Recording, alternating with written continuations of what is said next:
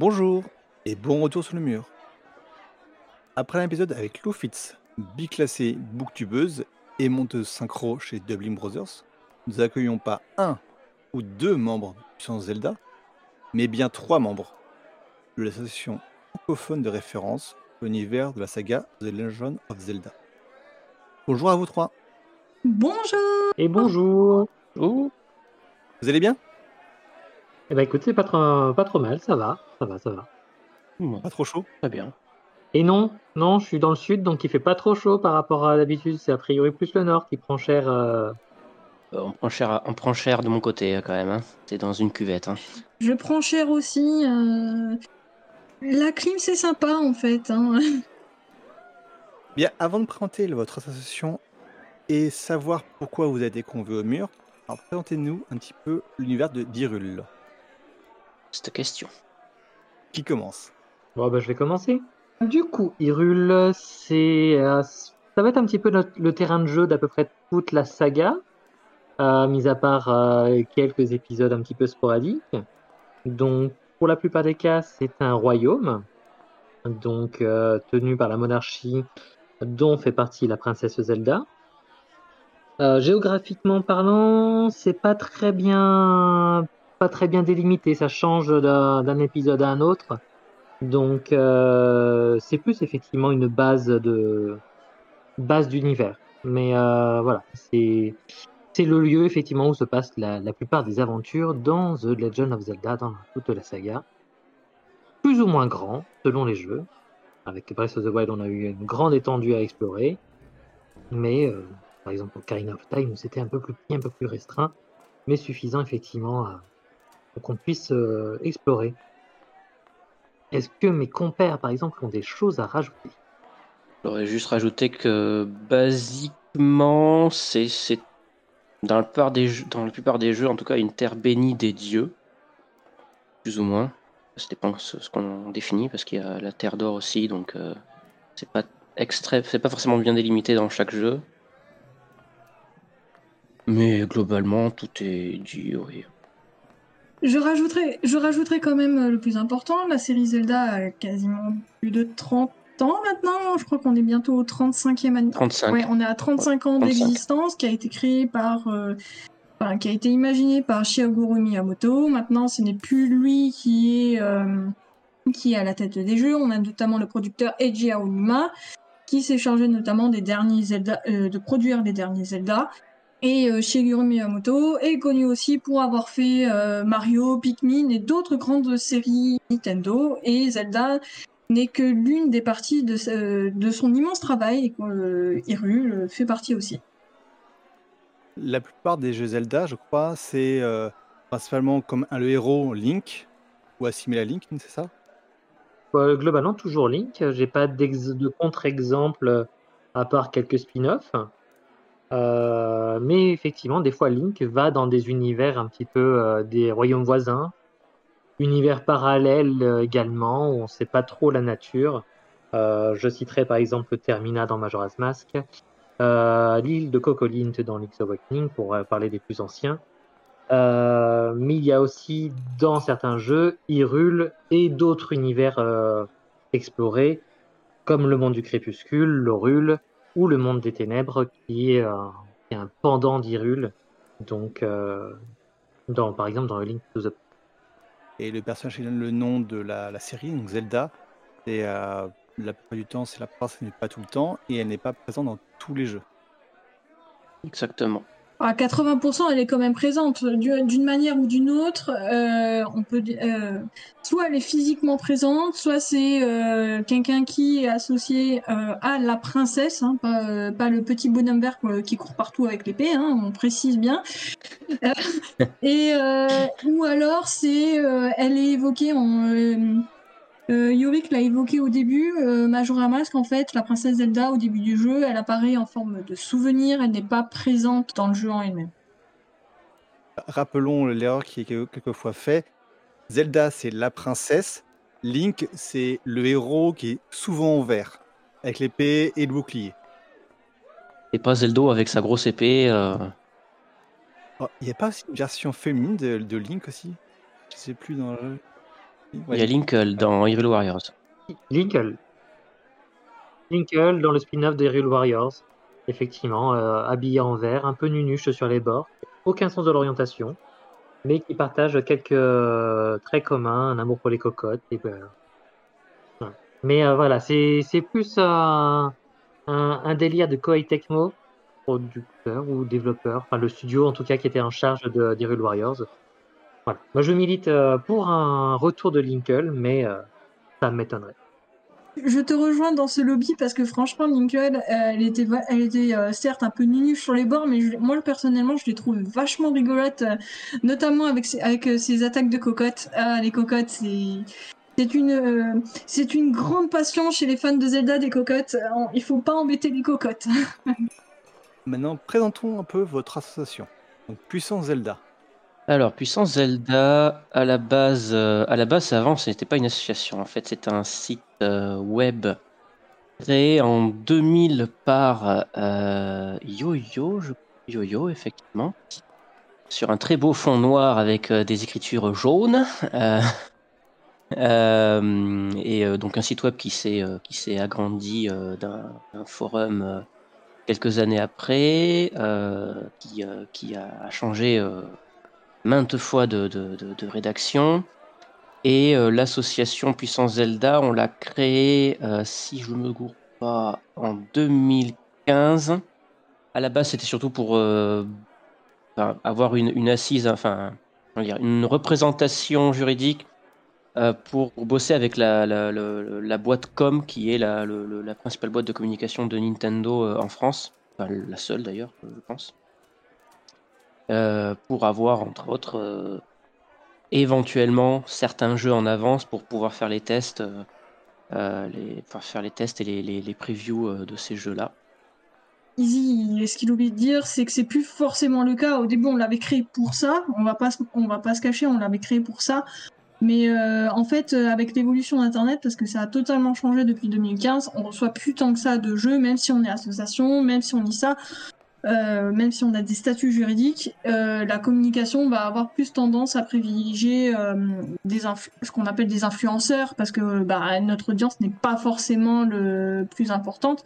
Mais ça n'empêche qu'on est, on reste sollicité, notamment bah, là, comme, comme aujourd'hui, mais aussi on a été sollicité par RTL au moment de la sortie en mai du jeu pour intervenir justement pour le ressenti de fans.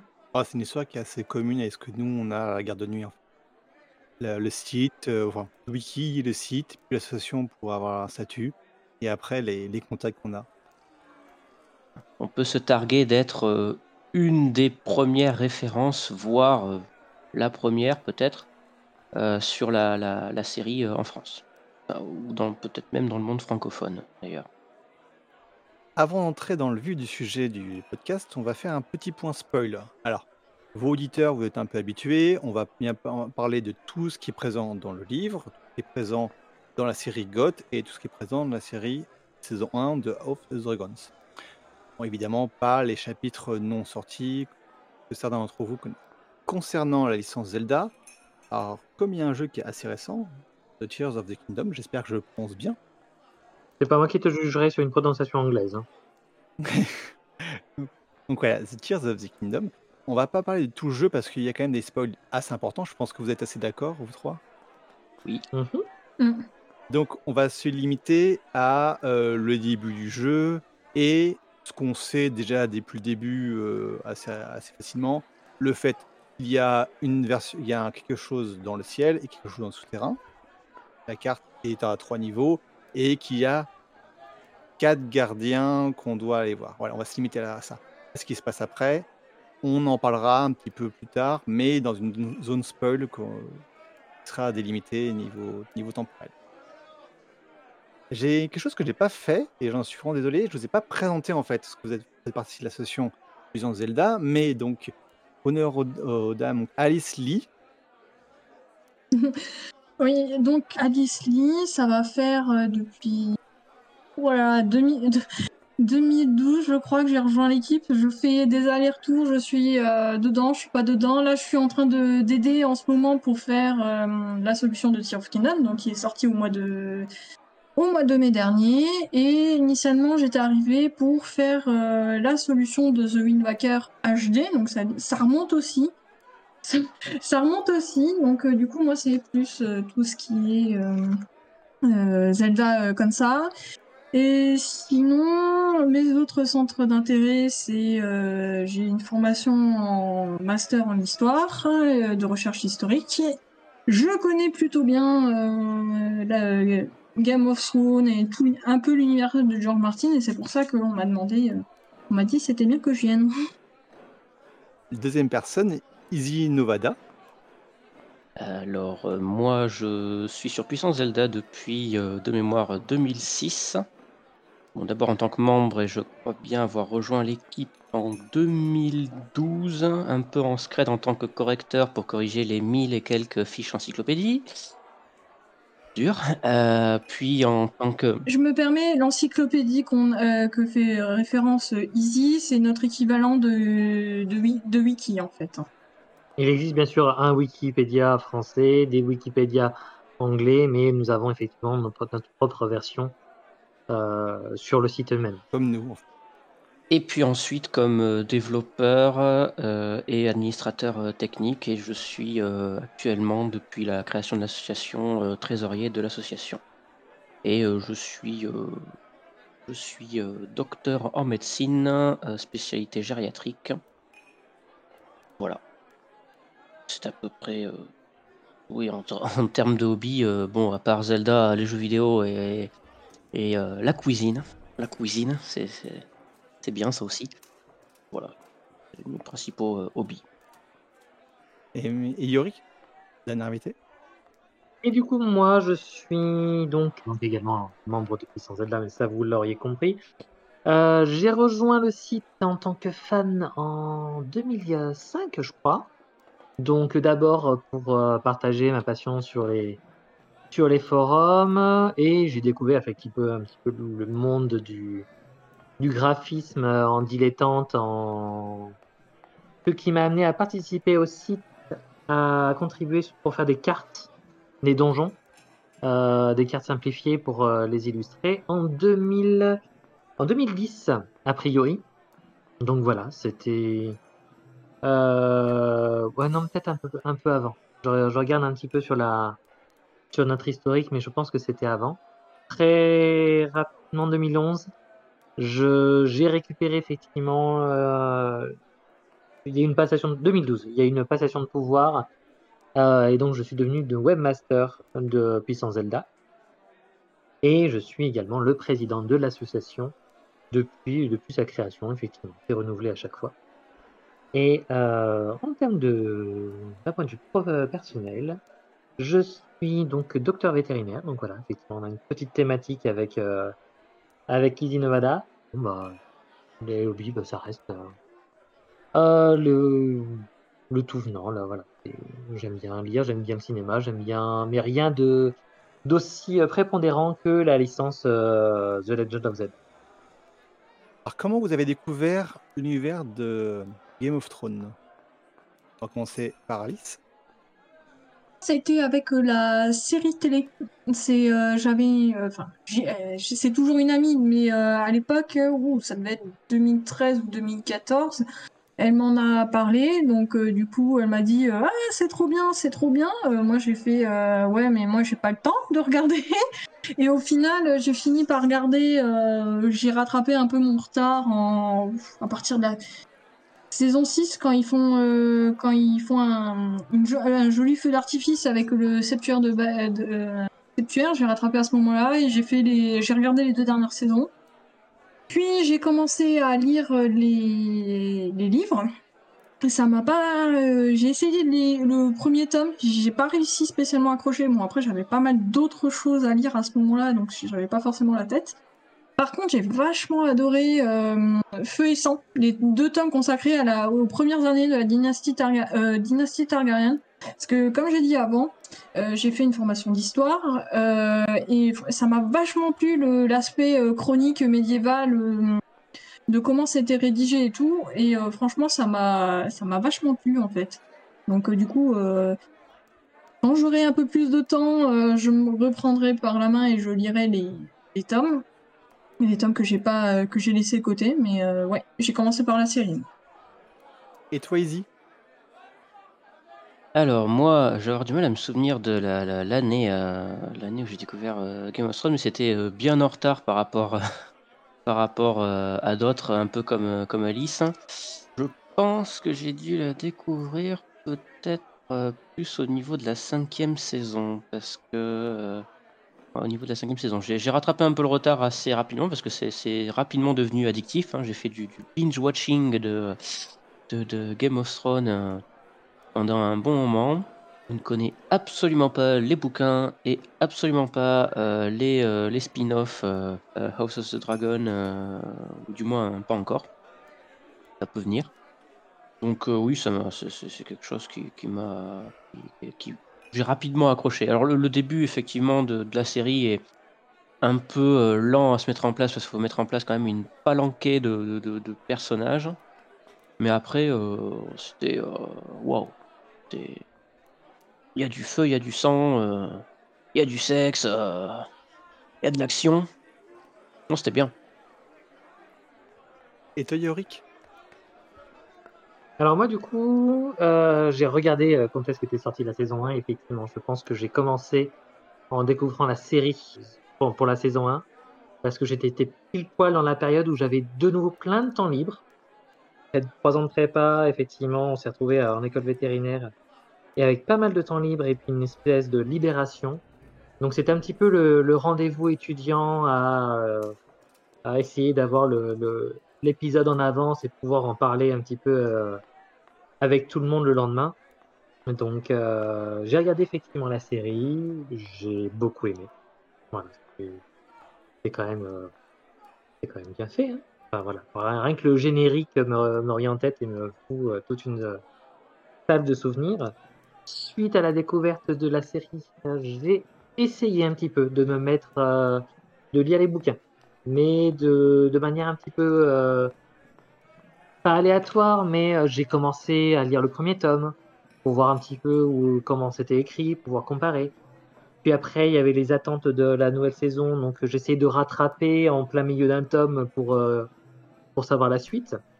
Et puis comme ça, ça diverge un petit peu, bah, ça, je, comprenais, enfin voilà, c'était un petit peu plus compliqué à suivre. Et j'ai arrêté de lire euh, du moment où j'ai su qu'il n'y avait pas tous les épisodes, enfin tous les livres qui étaient sortis, et que potentiellement, c'est pas sûr qu'on ait une fin.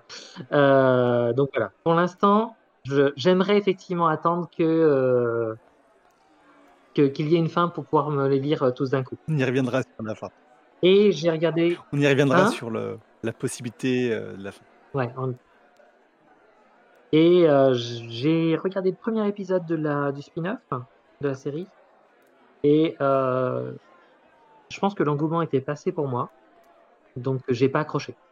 Euh, voilà, et j'ai regardé un épisode et euh, je me suis arrêté là, sachant qu'en même temps il y avait euh, un gros concurrent dans- en termes de série, puisqu'il y avait Le Seigneur des Anneaux qui avait sorti son spin-off aussi. Et j'ai plus accroché à celle-là qu'avec Game of Thrones. C'est ton droit.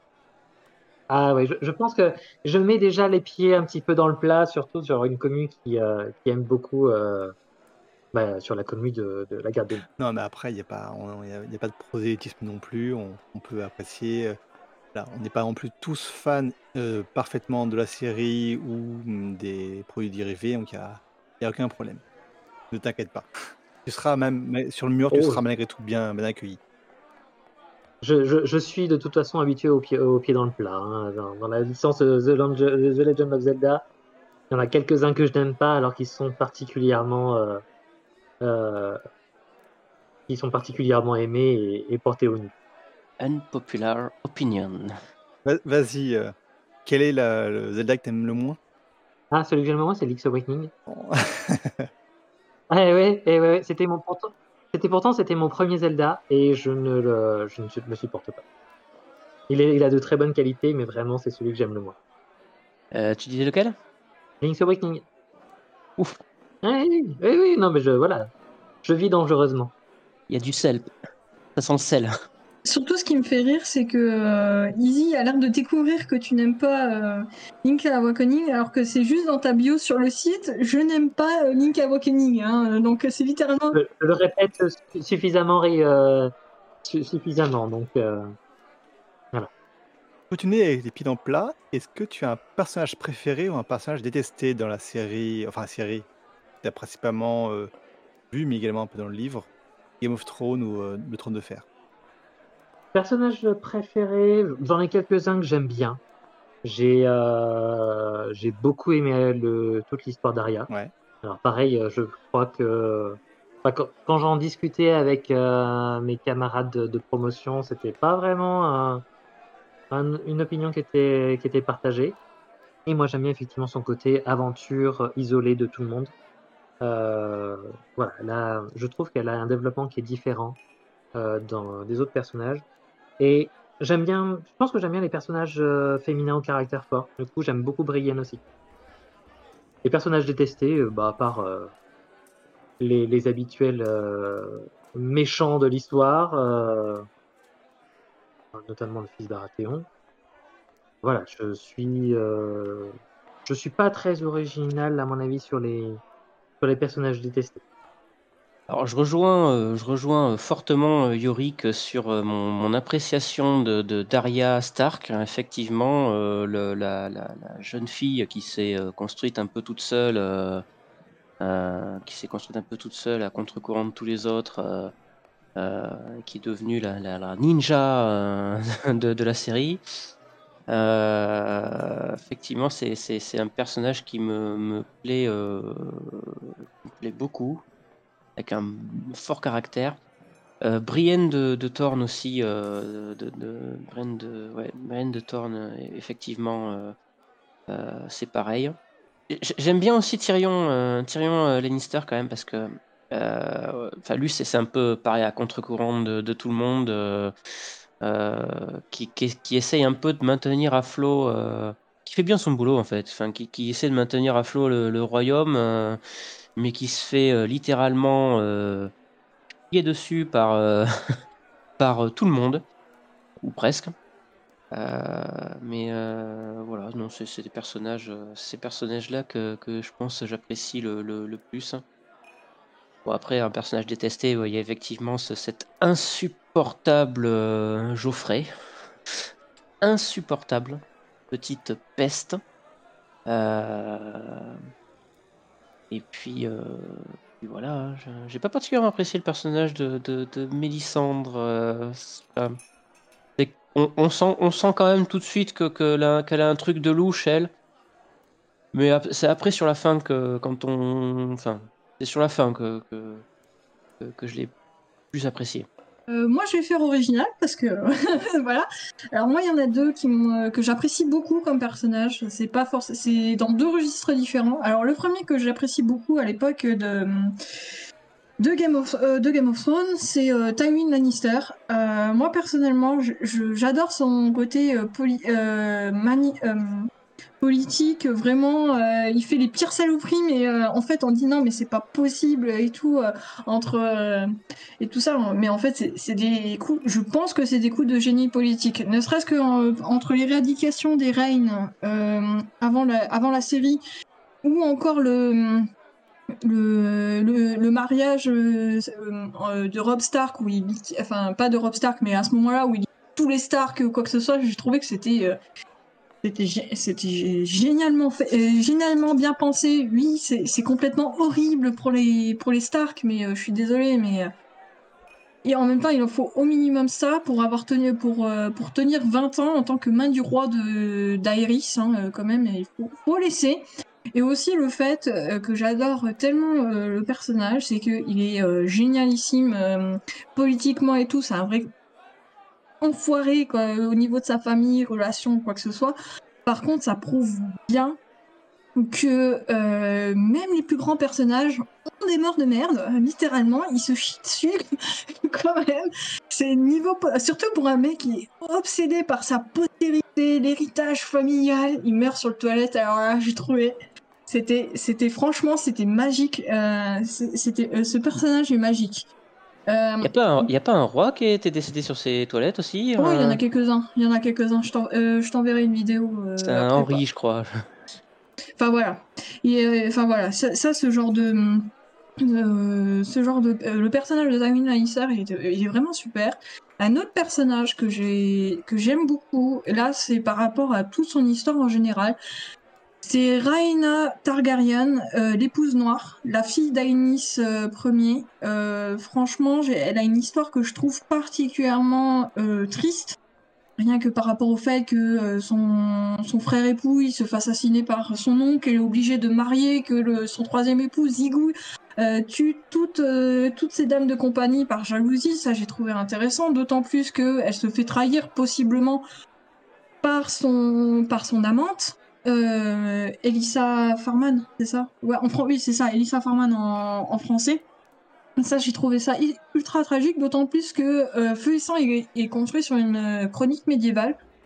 Et euh, moi, je serais assez curieuse de voir comment ils interpréteraient ça à l'écran s'ils le font la même chose que House of Dragon, puisque euh, typiquement les chroniques médiévales euh, ont un parti pris euh, dans leur narration, et je pense que euh, l'histoire de Rhaena Targaryen, l'épouse noire, elle doit être vachement plus tragique que ce qui en ressort, et je pense que ce serait vachement intéressant de voir l'histoire de cette princesse qui a été la première à se faire éjecter du trône par ce brave Jaehaerys. Hein, normalement, elle aurait dû prendre le trône après Maegor, mais bon, Quelque chose qui se passe avant ce que l'on peut voir dans la série, c'est ça. qui est, alors, qui est présent dans le livre euh, Feu et Sang et qui se passe avant la, avant la série. C'est juste pour resituer. C'est ça. Bon, pour situer vraiment, dans House of, of Dragon, la toute première scène, on voit un papy sur le trône. En fait, c'est la sœur aînée de ce papy. Il meurt avant les événements de la série. Pour euh, schématiser comme, euh, bien comme il faut. Après, un personnage que je que j'aime pas, il y en a pas particulièrement qui me viennent à l'esprit. Par contre, je suis euh, toujours un peu euh, perplexe de pourquoi on met en avant euh, ah, euh, c'est le meilleur, c'est ci et ça, mais en fait, politiquement, c'est une. c'est une. co- comment En fait, c'est surtout la question que je me pose c'est comment il a fait pour survivre aussi longtemps, en fait? C'est- surtout ça qui m'interpelle un peu. C'est Normalement, statistiquement, les chances de survie à ce niveau-là d'incompétence politique, sont pas très faibles, mais là, il a battu tous les espoirs. Euh, non, vraiment, Eddard Stark, euh, c'est pas. Voilà. Et plus, plus après d'autres décisions que je trouve un peu. euh, ouais, bon, ok. Voilà. Je pense que Eddard a survécu parce qu'au nord, la puissance est plus importante que la politique. Ce n'est pas le cas en, en dessous, du, en dessous de- du nord. Oui, oui. Est-ce que vous avez des préférences? Justement, on parle du nord, etc. Est-ce que vous avez des préférences dans les maisons ou dans les régions du monde, en dehors de Westeros? Vous- Par ici, on va commencer? Euh, on va peut-être commencer par Alice. Alice, d'accord. Bravo, merci, merci les copains. Non, non, moi j'ai moi j'ai travaillé avant. Non, en fait, en, euh, dans l'univers de Westeros, une région que je trouve particulièrement intéressante et qui est sous-utilisée comme pas possible dans la série TV. Me... Je connais, un peu- je les ai pas lus, mais je connais un peu l'arc narratif euh, par rapport à cette région. C'est Dorne. Franchement, Dorne est sous-estimé euh, dans la série Game of Thrones. C'est franchement, c'est des personnes qui passent leur temps à coucher à droite à gauche avec Oberyn, euh, comment ils en ont représenté, alors qu'en fait, euh, moi, je, rêve de voir vraiment un bon truc centré sur Dorne entre la conquête et les, et les guerres dorniennes. Ça doit être génial à, à voir en scène, surtout qu'en plus, ils ont tué des... C'est les premiers à tuer des dragons euh, un dragon Targaryen. Euh, franchement, ce serait génial. En plus, avec la période du courroux du dragon, où t'as la moitié des, des, des familles dorniennes qui se font euh, assassiner à tout va. Euh, franchement, euh, moi, je suis, je serais totalement fan de voir euh, quelque chose sur la, euh, sur Dorne et euh, pourquoi pas si c'est sur le courroux du dragon avec la maison Huller, qui, euh, franchement, ça doit envoyer, du, en- envoyer sévère. Euh, euh, donc voilà. Franchement, moi, je pense que Dorne, ce serait vraiment un, super truc qu'il faudrait plus mettre en avant parce que c'est carrément sous-exploité dans, dans Game of Thrones. Rappelons que dans le livre, il y a beaucoup plus de, de, récits sur Dorne qu'il y a dans la série. Dorne est très très vite survolé sur, dans, dans la série, alors que a- encore actuellement, le livre non fini, Dorne reste très important. Ouais. Qui n'est pas le cas dans, au, moment de, au même moment dans la série. On va continuer par Yorick avant. Donc une région. Alors moi, il y a une maison que j'ai beaucoup aimée euh, dans... dans dans la série, c'est les Tyrell. Je voilà, les personnages qui ont été présentés, je je les ouais, je les ai aimés instant. Enfin, voilà, c'est ils ont pour moi ils ont été longtemps porteurs d'espoir de, changer un petit peu la situation à Port-Réal. Bon, voilà, ça n'a pas été aussi euh, concluant que ce que j'aurais aimé. Mais euh, voilà, c'est une famille que j'ai beaucoup aimée. Que ce soit la grand-mère, j'ai une mémoire des noms qui est, pitoyable, donc pour, euh, pour, pour une saga comme ça, c'est très compliqué, sachant qu'ils sont à peu près trois fois le même nom dans plusieurs générations. Euh, ouais, j'ai beaucoup aimé, effectivement aimé la grand-mère ainsi que la, la, la petite fille. Euh, déjà physiquement, euh, c'était une très, très, belle actrice, hein, on va pas se, on va pas se mentir. La belle actrice, c'est Olena ou c'est Marguerite? Pour euh, ma Marguerite. C'est Nathalie Dormer, là. Nathalie Dormer pour Marguerite. Les deux sont des super belles actrices. Mm. Voilà, mais ça a été effectivement sur les sur t'étais ni, dans les gentils ni dans les méchants de manière manichéenne. Mais euh, voilà, ça a été un petit peu mon, coup de cœur en disant Ah, ça c'est une nouvelle famille, eux je les aime bien. Du coup, à toi Thomas, voilà, tu peux pas échapper à la question. Ah, Easy, pardon. À toi, Easy. Ouais. Je peux pas échapper à la question, mais j'étais en, train, j'étais en train de me dire que j'allais te rejoindre en fait. j'étais en train de me. Non, mais c'est vrai que. Euh cette, famille, euh, ils ont l'air tout mignons, tout gentils, euh, comme ça. Mais c'est, je sais, je vais peut-être spoiler Game of Thrones, même si c'est plus du spoil à, ce, à, cette époque, enfin aujourd'hui. mais c'est pas la grand-mère là, Tyrell, qui, qui, avoue à la fin avoir empoisonné le, le, fils, le Geoffrey, le roi Geoffrey. Ouais, c'est ça. Oui cachent bien leur jeu, les, ces, ces petits-là. Hein. C'est une des raisons pourquoi euh... j'aime bien. Ouais, moi j'aime, moi j'ai beaucoup aimé. Ils sont très gentils, tout mignons. C'est euh, très euh, pour le futur du royaume. Là, c'est euh, paix, amour. Euh, et, et, derrière, t'as la grand-mère qui, euh, qui assassine. Bon, c'est vrai qu'il est quand même insupportable ce, ce, ce Geoffrey. Donc, je pense que tout le monde aurait envie de l'assassiner. D'ailleurs, dans le, dans le, dans dans la série, je, je pense que tout le monde a envie de l'assassiner, sauf sa mère évidemment. Je, trouve que l'emblème, effectivement, des Tyrell est très bien choisi. Il me semble que c'est une fleur qui est représentée. C'est ça. Mais euh, voilà, il y a le côté joli, bel apparat et tout ça. Mais ça, ça euh, si c'est une rose, ça a des épines. Ça peut être vénéneux. Le plus grand poison se cache voilà. dans la nature. Et il y a, y a, une double nature qui est, euh, qui est très intéressante et qui leur va très très bien, je trouve. Ah, Olena, c'est la reine des épines, en, en surnom. Et on voyait bien déjà, que ce soit dans le livre, dans la série, qu'il commençait déjà à, sans euh, voir spécifiquement l'assassinat de Geoffrey, il commençait déjà avec Sansa à faire des manigances. Ouais, à placer. Euh. Le, fait quand même que les Tyrell passent de Reine Libération, puis à Geoffrey, puis euh, au petit frère de Geoffrey, montre un, certain, talent dans la poétique et la stratégie. En vrai, j'aurais été très curieuse de voir comment la dynastie Targaryen euh, serait devenue si euh, Olenna Tyrell se serait effectivement mariée à un prince, euh, au prince Targaryen comme comme elle le disait. Je pense que a, je pense que la dynastie Targaryen euh, n'aurait pas survécu, mais parce qu'elle elle les aurait tous bouffés en fait. Hein. Ouais. Ou elle l'aurait rendue encore différente euh, parce qu'elle aurait été la reine et aurait oui. aurait régenté. Voilà, ça aurait été sur le nom de Targa, mais dans, dans les faits des Tyrell. Un peu comme ce que fait la Cersei avec les. Baratheon. Avec euh, le, le, le, trône, parce que techniquement, euh, Geoffrey, on l'appelle Geoffrey Lannister, mais c'est pas Lannister, c'est un Geoffrey Baratheon. C'est vrai.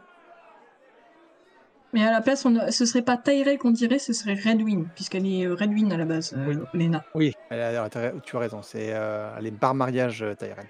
Elle est par mariage. Niveau de l'influence culturelle, que ce soit, alors on va parler donc de, Game of Thrones tout simplement sur la fantasy classique, euh, ancienne ou actuelle, est-ce que vous voyez les influences qu'il peut, euh, avoir? Et après tout simplement sur Zelda, est-ce que vous, Moi, j'ai déjà mon avis, je connais déjà à peu près la réponse. Vous pensez que Zelda a eu une influence sur Game of Thrones et est-ce que Game of Thrones et les univers euh, dérivés ont une influence sur Zelda? Très probablement pas dans le sens, euh, dans le sens Zelda influencerait euh, Game of Thrones. Mhm.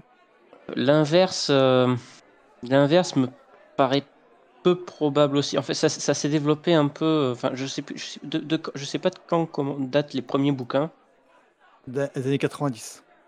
des années 90. Ça s'est développé un petit peu en même temps et euh, je, pense que euh, Zelda, enfin, il y a moins de chances que Zelda ait influencé Game of Thrones que l'inverse, possiblement. Euh, Miyamoto s'est beaucoup, inspiré de, de, de, du Miyamoto et, par la suite Aonuma. La série s'est un peu inspiré beaucoup de, du folklore euh, de, japonais, mais aussi de beaucoup d'autres de beaucoup d'autres régions. Donc, ce serait peut-être plus dans le sens Game of Thrones aurait en fait la, culture et le, dire la culture, les influences de Game of Thrones ont pu aussi influencer euh, euh, la, saga Legend of Zelda. Mais euh, Game of Thrones, c'est très trop centré euh, occidental, euh, occidental, euh, oriental, plus que euh, Extrême-Orient euh, japonais. euh. Suis pas tout à fait d'accord. Enfin, en tout cas, sur les débuts, le Japon, ça, on sait que c'est quand même un, pays qui est très centré sur lui-même.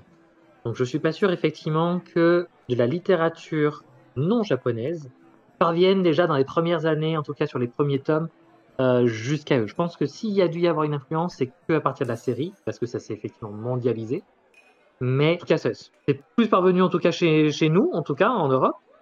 Euh, mais euh, pe- personnellement, je vois aucune influence euh, entre les deux.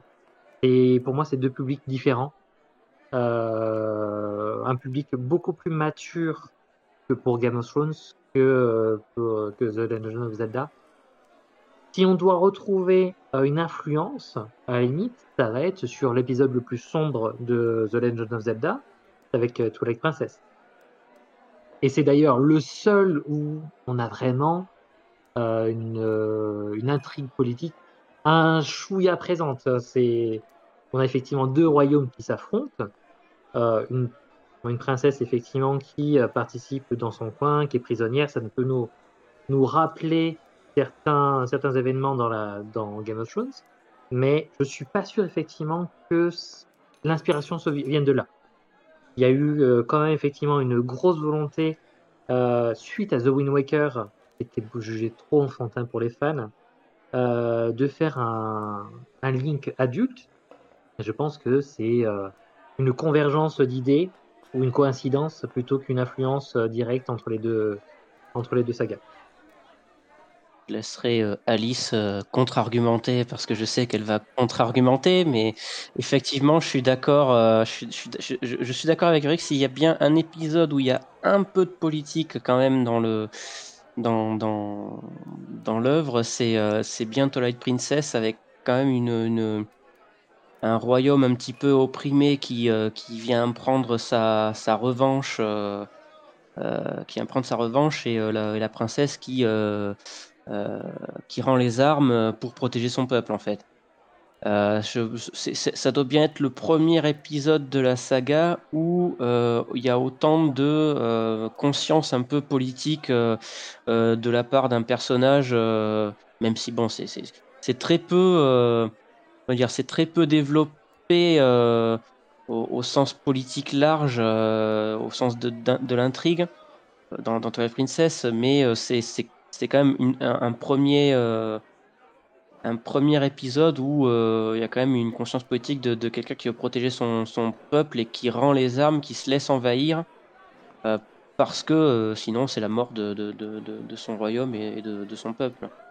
On retrouve peut-être un peu plus après ça dans les épisodes.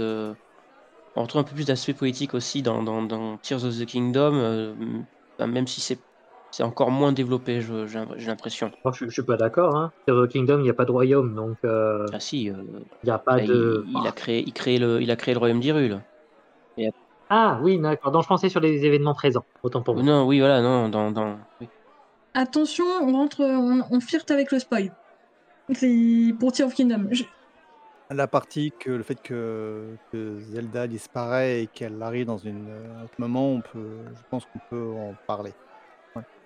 Ouais. Le tout début. C'est le début du. C'est le premier souvenir qu'on qu'on- qu'on va trouver, donc euh, Bon, autant pour moi. on, on sait que. On sait qui a, qui a fondé le royaume euh, et, euh, et on devine à peu près qui veut s'en emparer aussi. Mais euh, bon, Alors, moi, euh, comme déjà un peu teasé par, euh, par Izzy, je partage pas forcément l'analyse. Enfin, en partie oui, en partie non. Enfin, déjà, de manière générale, euh, il y a quelque chose qu'on ne peut pas enlever à A Song of Ice and Fire, et ça, quel que soit le, médium, la série ou les livres, ça a un impact culturel, ça c'est certain. Euh, il suffit de voir euh, euh, tout ce qui a été fait autour avec les différentes œuvres, euh, les, travaux universitaires à ce sujet. Je crois savoir que la garde de nuit a fait quelques trucs là-dessus. Hein euh, je pense qu'à a participé, instant pub, instant pub là-dessus, et aussi, ben, rien que culturellement, ça se mesure euh, par rapport à l'aspect, euh, tout l'aspect financier que HBO est prêt à, à lâcher par rapport, euh, par rapport à la rien qu'à la conception de la série. On est à plusieurs millions par épisode. En venir à dire que Game of Thrones n'a pas eu d'impact culturel, que ce soit présent ou futur, c'est pas cohérent. Déjà ça. Par contre, dans le sens, est-ce que Game of Thrones a influencé sur Zelda? Moi personnellement, euh, je je suis totalement pas convaincu par ça, d'autant plus que euh, on connaît Game of Thrones par l'aspect politique du, jeu. Moi, je suis désolée, même si on cite en exemple euh, Twilight Princess comme étant un épisode le plus euh, politique avec tous les guillemets que qu'on met, moi, je suis désolée. Politiquement, dans Zelda, ce sont tous des tanches. Euh, Il y en a un ou deux qui relèvent un tout petit peu le niveau, mais moi, je suis désolée, dans Zelda, quand on y réfléchit euh, sérieusement deux minutes, c'est politiquement, c'est des tanches. Euh, dans Twilight Princess, je suis désolée. euh, Zelda, certes, il y a une guerre qui est plus ou moins dite entre le peuple du crépuscule et le royaume d'Hyrule. Bon, euh, Zelda abdique parce que sinon tout, le, tout le royaume va passer, va passer au fil de l'épée, hein, tout le monde va être zigouillé. Euh, bon, quand on voit la cinématique comme quoi le crépuscule arrive, les villageois ils ont pas l'air d'avoir spécialement connu un siège ou quoi que ce soit. Hein. Je pense que les, je pense que les monstres du crépuscule ils ont dû se téléporter dans la stalle du trône, ça a dû bien se passer et, euh, tout, et hop ils ont lâché, ils ont pris le, ils ont pris le truc. Hein. Ça. Plus après il y a au- aussi le fait que euh, c'était dans Hyrule Historia. Euh, ça a été plus ou moins dit que Twilight Princess appartient à la ligne de temps de Ocarina of Time. Bon, Ocarina of Time, c'est un jeu qui fait dans le temps, et à la fin d'Ocarina of Time, il y a trois fils de temps qui se, qui se, euh, qui se dégagent. Et celle de, à laquelle appartient Twilight Princess, c'est le héros d'Ocarina of Time qui a, qui a remonté le temps pour prévenir euh, la princesse et la famille royale que Ganondorf allait, euh, faire des trucs pas, pas très sympas. Et on, on comprend en sous-texte au moment où on arrive à la tour de jugement de Twilight Princess que euh, que en fait la famille royale n'a ni plus ni moins fait un génocide de masse sur les Gerudo pour empêcher que les événements de Time arrivent. De quoi rendre euh, le chef des dix Gerudo, euh, Ganondorf, un poil vénère, ce qui se comprend un peu. Et euh, politiquement, faire un génocide de masse pour éviter, pour garantir la paix, on est d'accord, c'est pas forcément le, le truc le plus le plus logique à faire. Donc c'est pour ça que moi, politiquement, Zelda, c'est carrément pas pour ça que je joue. Et voilà. Euh, et après, euh, bon, là, politiquement et tout ça, après, ce qui a pu être mis en avant, c'est que euh, Westeros est grand, très, très grand. J'avais lu que c'est un équivalent géographique d'un autre monde, ça équivaudrait plus ou moins au, continent américain, et que l'action se dirait. Dirigeait tout au long du continent. Mais en soi, ça, c'est pas une nouveauté euh, de typiquement des derniers épisodes, hein, Breath, of King- euh, Breath of the Wild et Tear of Kingdom, puisque euh, on revient encore à Miyamoto, il a dit qu'il s'était inspiré des grandes étendues quand il allait se balader en forêt et tout ça, et ça, c'est le propre même à la série depuis 35 ans. Donc, en soi, à dire que Game of Thrones a influencé sur Zelda, c'est compliqué à dire. Après, oui, je, je pense que même si le Japon est connu pour vivre de manière très refermée ou quoi que ce soit, je pense quand même au Japon, eux aussi, ils ont entendu parler de Game of Thrones et que inconsciemment ou non, ils se sont inspirés de ça. Mais euh, clairement, quand on voit que les rares morts qui sont mentionnés dans la série, euh, dans les spin-offs, ils, ont, ils font en mode ouais, on ressuscite tout le monde, c'est pas grave, il nous faut des persos jouables. Et pas près de. Je pense pas que Game of Thrones pour le moment euh, va influencer sérieusement Zelda dans les prochaines années. Après, on sait pas ce que, de quoi fait l'avenir, mais pour le moment, c'est pas le cas.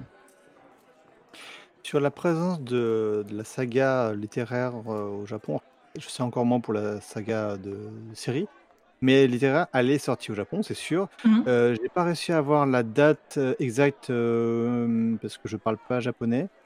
J'ai cru voir 2002, mais je sais pas si c'est l'édition qui est 2002 ou les premiers tomes, ou si c'est la première édition qui est 2002, en sachant que c'est 96 aux, aux États-Unis la première édition de Song of Ice and Fire, et euh, qui a d'ailleurs des, si, si euh, chers auditeurs ou même euh, vous trois, voir, qui a des magnifiques couvertures du type manga.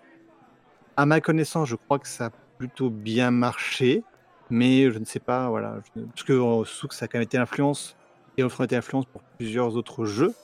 On l'a vu récemment avec Fantasy, on l'a vu encore un petit peu avant sur certains aspects avec la série d'un autre euh, d'un autre jeu qui était euh, Elden Ring. Elden Ring, voilà, Elden Ring c'est ça, qui a même été en, partenariat avec euh, l'auteur original de, la, Game of Thrones. Et donc, il y a une influence, c'est sûr, et que c'est assez présent. Après, moi-même, de mon avis, je ne vois pas non plus de grande influence. Éventuellement, on vous a dit un peu de Twilight Princess, mais juste pour le côté sombre. Sinon, dans le ça, je ne vois pas trop d'influence entre, entre les séries dans un sens comme, comme dans l'autre. Après, effectivement, je, vais revenir, euh, je vais revenir sur ce que disait euh, Alice Lee. Euh, effectivement, dans les jeux Zelda, faut pas trop s'attarder sur les détails. Parce que tout de suite, on voit des incohérences grosses comme des maisons. Voilà, il n'y a, y a aucune logique démographique. C'est vraiment un jeu qui est concentré, on le sait, principalement sur le gameplay, même si le lore peut est très intéressant à étudier. On n'aura pas le détail et le côté réaliste qu'on peut avoir dans Game of Thrones que ce qu'on trouve effectivement dans The Legend of Zelda. Je rajouterai un truc, faut pas oublier que c'est une légende en fait. C'est-à-dire que les faits qui sont, enfin les faits, l'histoire de Legend of Zelda, c'est plus sur un côté euh, mythique que euh, qu'une réflexion euh, politique. Euh, et euh, quand on fait référence au lore, enfin quand on fait référence au lore et, aux références du lore euh, en lui-même, c'est beaucoup de, de, de, choses mystiques en fait. C'est beaucoup de le, Japon, même s'il est un peu auto-centré autour de lui-même, il est un peu à la frontière entre le, il y a le shintoïsme, il y a, et il y a le bouddhisme. Euh, aussi beaucoup. Euh, donc il y a beaucoup de, comment dire, de références euh, culturelles que nous, occidentaux, on n'a pas et qui, sont, qui, sont assez intéressantes quand des professionnels du lore et de, des références culturelles qui sont derrière nous en parlent. Je pense particulièrement à Rinkuto euh, qui, euh, un youtubeur qui fait euh, quand même des, vidéos vachement pointues et intéressantes sur ça. et il y a encore beaucoup à creuser dans, les jeux et surtout dans les derniers. Il y a vraiment beaucoup de choses, beaucoup de références derrière que, que, nous, occidentaux, et même les Japonais en eux-mêmes, hein, enfin, nous occidentaux, on a, on beaucoup, on a beaucoup de, références euh, euh, chrétiennes, mais euh, on n'en comprend pas la moitié, quoi. et les Japonais, je pense, c'est aussi un peu pareil sur leur culture, leur culture religieuse. Mais nous, nous, on, y comprend encore moins de, de, choses. Mais il y a beaucoup de choses vraiment très intéressantes dans, dans sur le côté du lore par rapport à, toutes les symboliques que nous, on n'a pas. En fait. Concernant la suite et la fin de Game of Thrones, est-ce que vous avez un avis? Quelque chose que vous souhaitez euh, avoir pour, plus tard que ce soit dans la série principale ou en série dérivée. La saison 8, c'est de la merde. Et ben Ah, justement, là, on- justement, je suis pas d'accord, moi.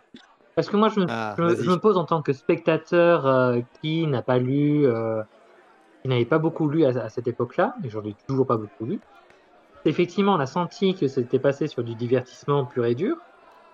Mais voilà, bah moi, j'ai pas goûté mon, j'ai pas boudé mon plaisir, pardon. Voilà, c'était, je l'ai pris pour ce que c'était.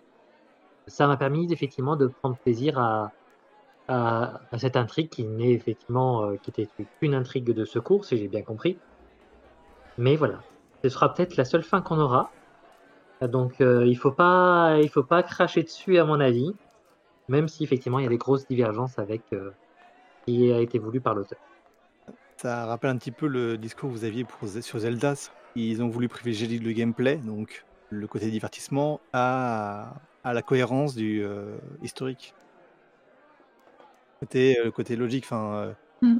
Une des, prati- une des principales euh, critiques qu'il peut y avoir, c'est le, le basculement de Daenerys peut être logique, mais pas aussi rapidement et pas comme ça en fait. Et voilà, c'était on était pas, plus passé, on sentait qu'on était passé sur une machine à pognon. Et toi, Alice? Moi personnellement, sur la- tant qu'on est encore sur la saison, euh, sur saison 8, moi je rejoins assez Yorick. Moi ça me convient assez que bah, le, le truc le plus principal, c'est. euh, moi ce que je retiens, c'est que Daenerys devienne, euh, devienne une reine euh, folle. Moi personnellement, je, euh, je suis assez d'accord sur le fait que. ah oui, elle se pose en grande libératrice, elle libère les esclaves et tout, mais bon, en attendant, elle zigouille quand même un certain nombre de personnes. Et dès la saison 1, alors que son frangin visé se fait cramer la gueule par, par du, de l'or fondu, elle réagit pas plus que ça. Bon, je, euh, je veux bien que génétiquement, euh, génétiquement, de temps en temps, ça sorte du lot quand il y a autant de consanguinité qui se, qui se pratique, hein, notamment chez, euh, chez les Lachides en Égypte, dans l'Antiquité-. On a eu Cléopâtre VII à la fin, la plus connue, que a priori c'était c'était pas mal, mais bon, les restes de la famille c'était c'était des C'était des idiots, hein. euh, Quand c'était des idiots, c'était bien, hein. Mais euh, c'est à peu près comme chez les Targaryens. Honnêtement, c'est pas choquant que Daenerys finisse à, par péter un boulon au bout d'un moment. Après, euh, comme dit, ça aurait mérité d'aller un peu plus doucement. Moi, je pars du principe que ça aurait été bien d'avoir, par exemple, la saison 8 centrée que sur les marcheurs blancs, où euh, il pour faire vraiment comprendre que euh, c'est la merde, c'est vraiment l'humanité en jeu. Euh, quitte à imaginer que la bataille de Winterfell soit un échec et que là, du coup, ils sont obligés d'aller plus au sud et que du coup, par exemple, Cersei est obligée de, obligée de dire ah oui, oups, ça craint un peu et que du coup, il y a une grosse bataille épique en fin de saison 8 et que en saison 9, on prenne bien le temps de poser les derniers enjeux de euh, qui va récupérer le trône de fer parce que honnêtement, sortir du chapeau que euh, Bran récupère le trône de fer parce qu'il a la meilleure histoire. j'ai dit putain la justification, j'ai dit oh non, non s'il vous plaît, ça a été très mal écrit. Mais bon, comme dit Yorick, on a déjà eu une fin, on va pas s'en plaindre. Ça conclut la plupart de tous les actes, tous les grands arcs narratifs. C'est déjà bien. Après, moi personnellement, j'irai pas jusqu'à demander de refaire une saison 8, hein, euh, quoi que j'en passe. Moi, je suis plus intéressé, ben, un truc sur la conquête de Dorne, euh, sur la conquête et, Dorne, bordel, je veux un truc sur ça, ça ce serait tellement bien, ce serait, euh, ce serait bien. Après, par contre, ce que j'ai entendu comme spin-off qui a été annoncé, qui avait été évoqué, je ne sais, j'ai pas suivi si c'est toujours d'actualité, c'est celui sur euh, Velaryon et ses voyages. Euh, honnêtement, celui-là, ça m'intéresserait bien de voir parce qu'il a fait pas mal de trucs le le Sea Snake et euh, franchement j'aimerais bien savoir mais je ne sais plus où ils en sont euh, dans leur développement il y a tellement de choses qui sortent qui reviennent euh, qui disent oui mais euh, non mais bref on sait pas et j'attends de voir Là, donc la série, donc le serpent de mer est, à ma connaissance, encore en, en pré-production. Il serait mené par Bruno Heller. Après, j'ai pas plus d'informations. Et concernant le côté Dorn, euh, c'est pas vraiment Dorn lui-même, mais ça peut le devenir. C'est qu'il y aurait une série, mais après, je ne sais, je ne me souviens plus exactement quel était exactement le niveau de travail qu'il y avait dessus. C'est une, une série qui s'appelle, qui s'appellerait euh, 10 000 navires. là sur Numeria Et sur euh, voilà, sur C'est ça. Je honnêtement, moi, euh, je comprends l'intérêt de faire euh, Nimeria, parce que bon, euh, là aussi, euh, ça peut être bien sympa, mais je pense que ça, ils vont pas aller jusqu'au bout par rapport à ça, parce que c'est trop, c'est trop précis dans l'univers de Game of Thrones, et en plus, ils peuvent pas rattacher comme ils font, euh, comme ils ont pu faire pour House of Dragon, où ils ont expliqué euh, 100, 170 ans avant Daenerys Targaryen, alors que là, Nimeria, euh, c'est, euh, ça va finir en euh, 4000 ans avant Oberyn Martell. Ouais, bon, je pense que, je pense qu'on aura perdu dès la première phrase. Il faut pas, il faut pas, faut pas pousser non plus. je- Voilà. Après, c'est mon avis. Après, si ça se fait, tant mieux. Sinon, si ça se fait pas, je serais pas surprise en fait. Et toi, Izzy? Sur l'avenir de la série, euh, bon, Ah, alors, avenir, avenir, donc euh, je résume ma question. Donc, avenir de la série, avenir des livres euh, ou séries dérivées. Qu'est-ce que tu souhaites? Tu peux ne rien souhaiter aussi. alors déjà, il faudrait que je commence les bouquins, parce que c'est- c'est c'est pas encore fait. Euh, mais euh, je, serais curieux de savoir euh, euh, ce, que George Martin va produire comme, euh, comme fin au bouquin. Euh, il m'a semblé entendre qu'il n'était pas forcément satisfait lui-même de, de la de la huitième saison, de la fin de, de- la fin qui a été euh, euh, produite. Euh, mais je serais curieux de savoir ce que quelle fin alternative il produirait au niveau des bouquins, ou alors, enfin peut-être pas une fin alternative, mais quelque chose de plus étoffé, quoi, de plus détaillé, qui soit quelque chose qui aille moins vite en tout cas, qu'il soit Plus dans son style. oui, voilà. On, on sait que le, le bouquin qu'il a écrit, alors déjà une est un petit peu modifié par la série, mais pas même pas au niveau des saisons 8, il y a deux trois détails qui ont déjà été modifiés par lui-même parce qu'il trouvait les choses bien qu'il a récupéré la série, euh, ou des personnages qui vont être un peu étoffés parce qu'il a bien aimé leur traitement dans la série. Après, est-ce qu'on va avoir la suite la même chose ou pas? On sait qu'il y a des choses qui ont été euh, faites dans la série qui sont pas encore sorties dans le livre, mais qui seront quand même présents parce que ce sont les informations que les, les showrunners, showrunners avaient déjà sur euh, la suite. Mais, euh, mais encore une fois, euh, même si le, le bout de chemin est le même ou à peu près le même, le chemin ne serait pas le même non plus. Mm. On est plus sur ça en fait. Mais après, on est sur l'expectative parce qu'on on ne sait pas. On sait qu'il continue à écrire.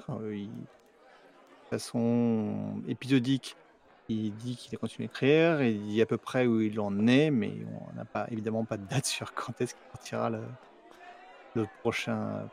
Même si entre temps il a sorti d'autres livres, euh, Fire and Blood, mais euh, il se fait attendre et il il arrivera un jour ou l'autre. Pas s'inquiéter. Je suis optimiste. Il faut toujours l'être. Justement, on parle de, de la fin, pour rester un peu sur la fin, c'est est-ce que... Allez, on, on, ima- on imagine, on ne souhaite pas, et puis en sachant que l'auteur lui-même est contre cette idée, et donc c'est un choix qu'il faut respecter, est-ce que vous voyez un successeur en littérature qui pourrait faire la suite ou un univers dérivé de, la saga? C'est assez compliqué, je pense à, je, je pense à, pour répondre à cette question, parce que faut que ce soit un passionné d'histoire, puisqu'on sait euh, que c'est quand même basé sur beaucoup de faits, euh, sur des, faits qui se sont passés vraiment chez nous, et il faut une, belle plume et en plus euh, savoir gérer plusieurs personnages à la fois et plusieurs intrigues à la fois. C'est euh, un, style de rédaction que j'aime beaucoup. Avoir plusieurs auteurs, plusieurs personnages. On arrête, on reprend. Ça, c'est. Je sais qu'il y en a qui n'aiment pas ça, mais moi j'aime beaucoup. C'est pour ça que j'aurais. Ça me fait penser à, mes lectures de Robin Hobb. Qui, euh, pas sur tous les, euh, pas sur tous ces, euh, sur tous ces ouvrages, mais qui sur, j'ai plus les noms en tête, mais sur le, second cycle, je pense, ou le troisième, je sais plus, on a commencé à dispatcher un petit peu ces personnages et à suivre plusieurs intrigues. Donc, ce serait effectivement quelque chose effectivement qui, enfin, une autrice pardon, qui euh, pourrait euh, peut-être respecter le contenu, mais euh, il est, je pense que c'est très compliqué de de- de- d'avoir une un tel un tel leg. D'accord. C'est compliqué. Euh, à titre personnel, moi, je serais assez pour qu'on respecte la décision de l'auteur, surtout que c'est pas comme si euh, euh, j'ai en tête, c'était Pierre Boretto et et l'homme, euh, l'homme, je sais plus comment c'est quoi son prénom, deux grands auteurs de littérature fantastique française. Eric Lhomme et Pierre Bottero. Merci Yorick, euh, j'avais un trou. Eric Lhomme fait beaucoup aussi de personnages alternatifs. euh, Ouais, qui- ouais. En fait, j'avais en Voilà. tête, j'avais en tête que euh, les deux auteurs, ils étaient, ils s'étaient lancés dans dans l'écriture d'une série. Ah, comme Euh, L'un s'occupe, hein? Comme association. C'est ça, A comme association. Et euh, le souci, enfin entre guillemets, malheureusement, c'est que Pierre Boretto, il est, il est, il décédé dans un accident de voiture avant que le projet aille jusqu'au terme. Donc, dans ce cas de précis, outre le fait qu'il n'avait pas, euh, il n'avait pas euh, laissé d'instruction, hein, forcément, c'est un décès, euh, c'est un décès qui n'est pas prévu entre guillemets. Euh, Eric euh, Lhomme avait continué puisque c'était et là, je comprends, ils étaient à deux. Bon, il y en a un qui décède, mais ils en avaient quand même discuté. C'est pas comme si c'était quelqu'un euh, qui reprenait tout le projet tout seul, sans, sans avoir réfléchi ou quoi. Donc, pour moi, c'est différent. Là, on est quand même sur le coup de Martine qui a bien clairement dit euh, qu'il ne voulait pas que quelqu'un reprenne. Pour moi, je pense qu'il faudrait qu'on respecte, qu'on respecte ça. Après, concernant les, les trucs, est-ce que il pourrait être en mode ok, j'autorise à ce qu'on publie mes notes de, de recherche, ce qui s'est fait par exemple pour euh, pour Tolkien. Il a pu euh, son fils Christophe euh, Christophe ou Christopher, je sais plus. Il a a publié les notes de son père concernant tout ce qui est le Seigneur des Anneaux. S'il donne son autorisation pour pour qu'un éditeur le fasse, ok. Par contre, par pitié qu'on n'en vienne pas à faire à faire euh, comme pour certaines séries, typiquement Harry Potter, quand ça le transforme en vache à lait, où il y a tous les trucs qui sont faits à tir larigot ou quoi que ce soit. Euh, pitié qu'on fasse pas ça. Il y a largement, euh, il y a énormément d'auteurs qui, mériteraient d'être connus pour faire des séries ou quoi que ce soit. Pourquoi on n'en prend pas des auteurs ou des autrices, hein, bien entendu, mais pourquoi on, pourquoi, euh, pourquoi on se contenterait de faire Martine euh, encore et toujours après sa mort alors qu'il y en a d'autres après quoi C'est surtout dans ce point de vue-là que je le vois. Alors, rentrons plutôt dans le vif du sujet sur les comparatifs qu'on peut avoir avec entre Zelda, son univers, et euh, l'univers de Martine, donc Westeros et, et associé. Est-ce que vous voyez des liens qu'on peut avoir dans, dans son histoire? Comme on a vu avant, il n'y a pas d'influence, mais est-ce qu'on peut quand même malgré tout des- donner des liens entre les deux, euh, les deux sagas? Alors, moi, à titre d'exemple, même si, euh, encore une fois, on sait que ce ne sont pas des influences l'un l'autre, moi j'ai aimé le parallèle qu'on pouvait faire entre les enfants de la forêt, sont présents au nord de, actuellement au nord de Westeros, et euh, les Kokiri. Le côté, le côté euh, personnage, alors espiègle, euh, non, parce que c'est pas vraiment espiègle dans les cas des, des, enfants de la forêt, mais voilà, le côté euh, proche de la nature, proche d'un grand arbre qui n'est pas qui dans un cas est, un baral, dans d'autres cas est un l'arbre mojo. Il y a après on peut parler des sans visages qui prend le visage des personnes avec le que propose le vendeur de masques, qui propose de prendre des les visages de différents euh, personnages ou des différentes races dans dans Majora's Mask. Vous avez d'autres exemples? Pour euh, rester sur les enfants de la forêt et les Kokiri, plus que les Kokiri, moi je citerais euh, plutôt les Korug de Breath of the Wild. Enfin, ils sont, Breath of the Wild, Kingdom, ils sont apparus dans The Unlaker. Parce que pour moi, ce que j'ai retenu des enfants de la forêt, ils ont des pouvoirs magiques. Euh, c'est, en tout cas, c'est comme ça qu'ils sont présentés dans la série télé. Et pour les Kokiri, hormis Saria, qui est la sage de, de la Terre, non, je sais plus euh, quelle sage est. Forêt. Forêt, merci. Les sages de la forêt, les autres Kokiri, ils n'ont pas spécialement de pouvoir. Alors que les Korug, dès euh, ils sont présentés comme ayant euh, des pouvoirs. Ils peuvent voler au-dessus de, de la Grande Mer dans The Nwaker. Du Moria, il fait pousser des, arbres à la vitesse grand V. Euh, on retrouve aussi dans certains euh, euh, euh, qui volent quand, après les avoir découverts dans Breath of the Wild. euh, et tout ça, c'est plus par rapport à ça. Moi, j'aurais plus tendance à les associer avec les Korug que, avec les que les kokiri. Les kokiri ont un aspect humanoïde euh, qui respecte, qui se rapproche plus effectivement des enfants, des enfants de la forêt. Je pense que c'est euh, ça qui t'a fait faire le, rapprochement, euh. Parce que les Korogus, ça reste des esprits. Oui, c'est ça, c'est le côté proche euh, forêt, proche de, de, de la nature. C'est ça. En sachant que les enfants de la forêt, c'est une très vieille race qui, euh, était là avant les humains et qui était là comme les géants et d'autres euh, anciennes races qui étaient, présentes dans Westeros. Pour rester sur les enfants de la forêt, juste pour euh, co- corriger peut-être un, truc, le- le- les, Korogus, le, le- fait qu'ils volent avec euh, des, feuilles, c'est un peu leur caractéristique de, base euh, à tous. Il n'y en a pas vraiment beaucoup qui ont des pouvoirs particuliers en fait. C'est un peu comme les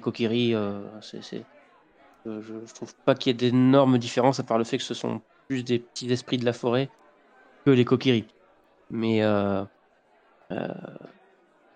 après, là, là où là où il y a un parallèle, c'est que le, le- pour le commun des mortels, euh, le, la- les deux forêts sont dangereuses, mais euh, au contraire des enfants de la forêt, les coqueries sont pas persécutés euh, par les par les Iliens. À la limite, les Kokiri et les Korogu, ça va plus se rapprocher de la créature, le Kodama, qu'on, si vous voyez pas ce que c'est, c'est dans, euh, dans- on a un bel exemple dans Mononoke.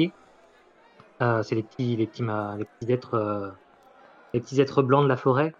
Donc voilà, c'est juste des, des esprits de la forêt, c'est des, des esprits sylvains euh, qui n'ont pas grand grand impact. Enfin, voilà, c'est Hmm. si il y en a qui, s'il y a une espèce qui devait disparaître, à mon avis, ce seraient les premiers effectivement à se faire.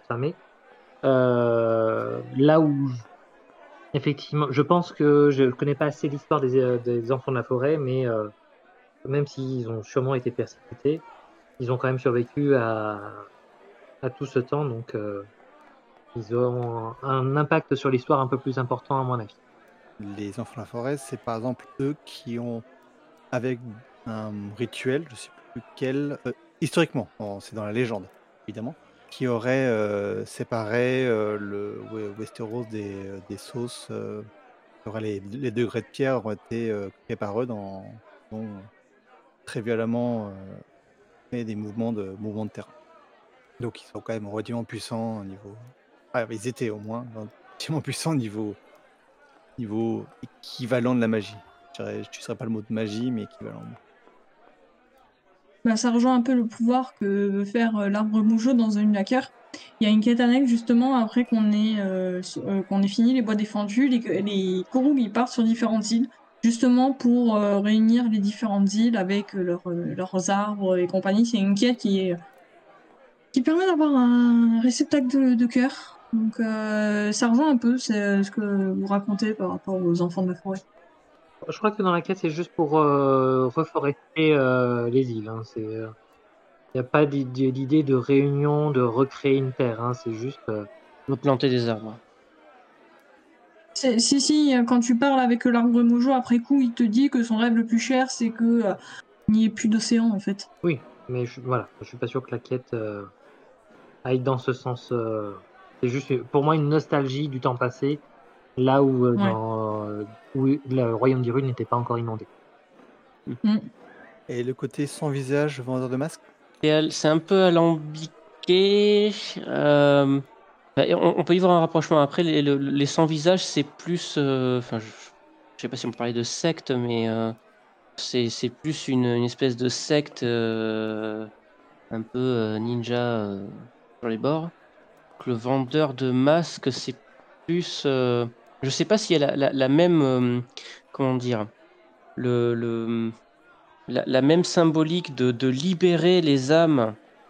Dans, dans Majora's Mask, c'est vraiment euh, le, le- chant de, l'apaisement qui sert à, libérer les âmes des, des- des- de- d'esprits défunts euh, tourmentés qui, vont- ensuite, enfin, je sais pas si c'est les esprits ou un résidu qui vont prendre la forme de masque euh, dont le héros va pouvoir se servir pour prendre l'apparence de, de, la personne euh, défunte. Donc euh, il il y, a un Zora, un Goron, un Mojo.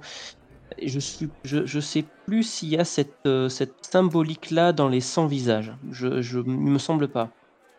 Ce sont des assassins.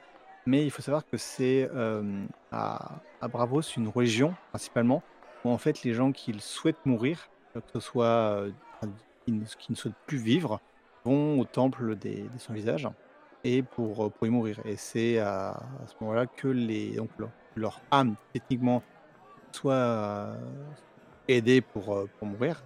Et c'est à ce moment-là que les visages peuvent être euh, récoltés. Après, quelque chose qui est très flou parce qu'on n'a pas, on pas le processus, etc. Mais voilà, il y a, y a côté mort et apaisement d'un côté des, gens et il y a le côté euh, visage qui servent à récu- qui sont récupérés pour euh, servir à prendre l'apparence d'eux. Après, pour l'aspect secte, euh, assassin ou quoi que ce soit, plus que le, que le vendeur de masques de Majora Mask, moi, ce qui, ça me fait euh, penser aux Yiga dans Breath of the Wild et, et Tear of Kingdom. Les Yiga, c'est une, une partie du d'un clan de, d'un clan du jeu qui, des milliers d'années auparavant, a fait session et depuis, ils vénèrent le grand méchant, Ganondorf, et ils font tout pour pouvoir euh, revenir. Et notamment, ils, sont euh, des adeptes de, et des maîtres de la, de la transformation. De la transformation, et donc du coup, en fait, ils se déguisent en simple voyageur dans le jeu pour bien te mettre un poignard dans le dos euh, pour le faire. Et quelque part, ça, ça me fait assez penser au sans-visage, plus qu'en tout cas. euh, ça- ils insistent beaucoup moins sur l'aspect euh, repos de l'âme que pour le vendeur de masques, en fait. Ils se déguisent parfois même en cocotte Ouais. Et en arbre. et en arbre. Sur les cocottes. Ouais. Hmm, on pouvait également parler des. euh, Je pense que c'est quelque chose que tu voulais parler, Alice, c'est des dragons. Donc, le traitement des dragons d'un côté comme de l'autre. Oui, euh, oui, il y a des dragons. euh, c- euh, après, euh, Yorick et Izzy me contrediront, mais pour moi, le premier dragon qui me vient en tête, euh, c'est celui d'Ocarina of Time, et qui est étonnamment euh, Volga. Volga dans le Temple du Feu. C'est le Volcania. Temple du Feu, oui. Volcania. Ouais, Volga, c'est dans Hyrule Et- Warriors. ouais. Puis il y a un dragon Ouais. au tout premier, celui de Ness. Oui, c'est J'ai euh, pas fait. Griok, euh, je Griok, crois, euh, dans le tout premier. Euh, plus un dragon de représentation euh, occidentale d'ailleurs, effectivement. Mm. Euh, mais qui est euh, Ouais. un boss, euh, un boss de, de, de, de, de donjon euh, assez euh, basique. Il y a aussi Aquamantus, alors je sais pas si vous parlez Ah si, c'est c'est- si, ça doit être. Euh, non, le gris, gris, euh, Griok, c'est la race qu'on voit dans Tears of the Kingdom. Tear of Kingdom. Tears of the Kingdom, Oui, qui- qui fait référence à d'autres à d'autres dragons d'autres effectivement qui ont eu euh, Ouais. euh, qu'on a pu voir effectivement à plusieurs euh, dans plusieurs épisodes sous différentes formes. On va le retrouver en donjon du Temple du Feu dans The Minish Cap par exemple, mais effectivement il apparaît dans un des premiers euh, dans un des premiers jeux Dans Legend of dans The Zelda. Legend of Zelda. C'est effectivement un dragon à plusieurs têtes. Euh, là où effectivement le premier boss, euh, si je ne suis pas très calé sur les vieux, euh, vieux opus, il me semble que le premier boss qu'on affronte, euh, qui est un dragon euh, licorne qui a une seule tête, qui s'appelle le- lui Akomantu. Donc euh, effectivement, dra- les dragons reviennent régulièrement, soit en personnage en ennemi, soit effectivement en personnage tiers, voire allié, euh, diffé- dans, dans, les, Mm. dans les différents épisodes de la saga. Mais majoritairement, oui, je suis pas très calée sur les enjeux de jeu, mais euh, majoritairement, les dragons dans Zelda, ce sont des alliés. C'est pas. Et là, on- pour le coup, on rejoint l'aspect Pas d'accord. Majoritairement. Majoritairement, c'est important. Et en tout cas, dans les derniers jeux, dans les derniers jeux, c'est c'est des c'est globalement des alliés. Il faut comprendre que dans alliés, c'est on va pas te bouffer dès que t'approches trop Oui. près. Voilà. Mais Voilà, c'est dans le sens là que, que... il y a justement que dans les derniers jeux où on voit des dragons euh, à, à plus de, de, de, de style oriental euh, qui, qui, ont, qui sont plutôt des, des, des dragons, enfin des dragons passifs. euh, euh, Et Valou, alors que. Ah, si, il y a Valou, oui, c'est vrai. il y a Valou. Et enfin, tout ça pour dire que globalement dans Zelda, les dragons ont majoritairement, avec tous les guillemets que j'ai pu mettre avant, concernant le fait qu'ils vont pas te bouffer tout de suite quand tu approches, euh, ils sont plutôt bien vus. Euh, ça, c'est soit ils sont plutôt bien vus, soit euh, ce sont des, gros ennemis qu'il faut aller battre. Et là, on tombe plus sur l'aspect l'aspect européen du dragon où c'est vraiment quelque chose de très c'est pas c'est pas gentil du tout et alors que autant dans Zelda il y a l'aspect oui mais ça peut être gentil un dragon autant dans chez les dans Westeros c'est bon les dragons c'est pas faut surtout pas s'approcher. Les Targaryens, ils en ont fait des armes de destruction massive, très, clair, très clairement, ce qui est pas forcément le cas dans, ce qui est pas forcément le cas dans Zelda. Très clairement, et c'est là pour le coup, on peut voir clairement l'influence euh, des mythes euh, japonais et plus généralement asiatiques où la figure du dragon est beaucoup plus positive qu'en Occident. C'est un autre point qui n'a pas été euh, marqué et que pour le coup, moi j'ai relevé avant qu'on passe à la partie à la partie spoil et Tear of Kingdom. Dans les derniers épisodes, Zelda met en avant tout ce qui est l'aspect chevalerie. dans les dans Zelda, on retrouve on retrouve aussi cet aspect chevalerie dans Westeros. Et là, pour le coup, c'est vraiment une inspiration occidentale. Pareil du côté que ce soit Zelda ou Westeros enfin Zelda ou Westeros à mon sens c'est clairement une, euh, inspiration occidentale par contre euh, il va avoir des traitements différents euh, notamment tout ce qui tout ce qui tombe par rapport à la notion de l'honneur typiquement dans dans Song of Ice and Fire la notion de l'honneur c'est quelque chose qui est central pour les personnages euh, au hasard, euh, James, euh, Lannister qui, est très mal vu parce qu'il a rompu son serment de, protéger Iris alors qu'en fait il voulait juste cramer tout le monde mais on s'en fout, il a, il a, brisé son serment donc son honneur il est à chier. Alors que dans Zelda, Link est, est souvent présenté comme un chevalier ou apparenté à un chevalier mais sans pour autant sans pour autant qu'il ait euh, fait des serments, euh, des serments d'honneur. Ce n'est que euh, très récemment que dans Breath of, Breath of, the Wild où on voit ce genre de truc et boy, voilà. Je, ne détaillerai pas plus mon propos sur ça. Avant qu'on parle de spoil, est-ce qu'il y a d'autres liens qu'on peut faire sans spoil? Les Sheikah, le, savoir qui est, le savoir qui est détenu par, euh, par, par les maîtres et euh, de l'autre côté le savoir euh, dans, Zelda qui est majoritairement et le, savoir occulte en particulier par les par les Sheikah. Voilà. Je sais pas si on peut en dire plus. Autre point, moi j'ai relevé, et ça, ça vient plus de, l'aspect temporalité des deux œuvres. Autant dans Zelda, on est sur un moment précis, donc on reste globalement, alors que dans, dans Westeros, le temps il passe. Typiquement, c'est euh, on vit, on a des gosses, on meurt. Alors que dans Zelda, c'est c'est pas le cas, on est toujours au même moment. Et donc du coup, vu comme on n'a pas l'aspect temporalité, à mon sens, c'est ce qui fait qu'on voit quasiment pas de représentation de la maladie, dans, Zelda, ou alors c'est euh, soit des malédictions que clairement on va devoir aller euh, détruire euh, en jeu, et, mais vraiment la maladie même n'est pas spécialement présente. Alors que dans, dans l'histoire de Westeros, le nombre d'épidémies, de, maladies qu'on se dit ah on est content de ne pas avoir, vive la médecine au XXIe siècle, bah, en fait elles sont quand même sacrément légion.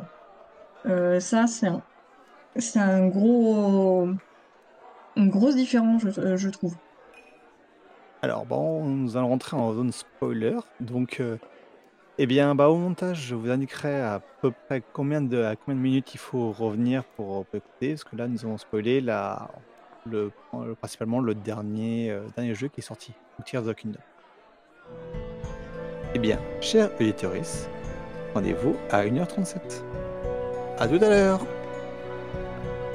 Juste pour situer les spoilers, dans le jeu, on apprend que, Zelda est, passé dans, est été dans le passé, au début, ça on, a déjà commencé à le dire avant la spoiler, et qu'elle a vu la création du, du royaume d'Hyrule.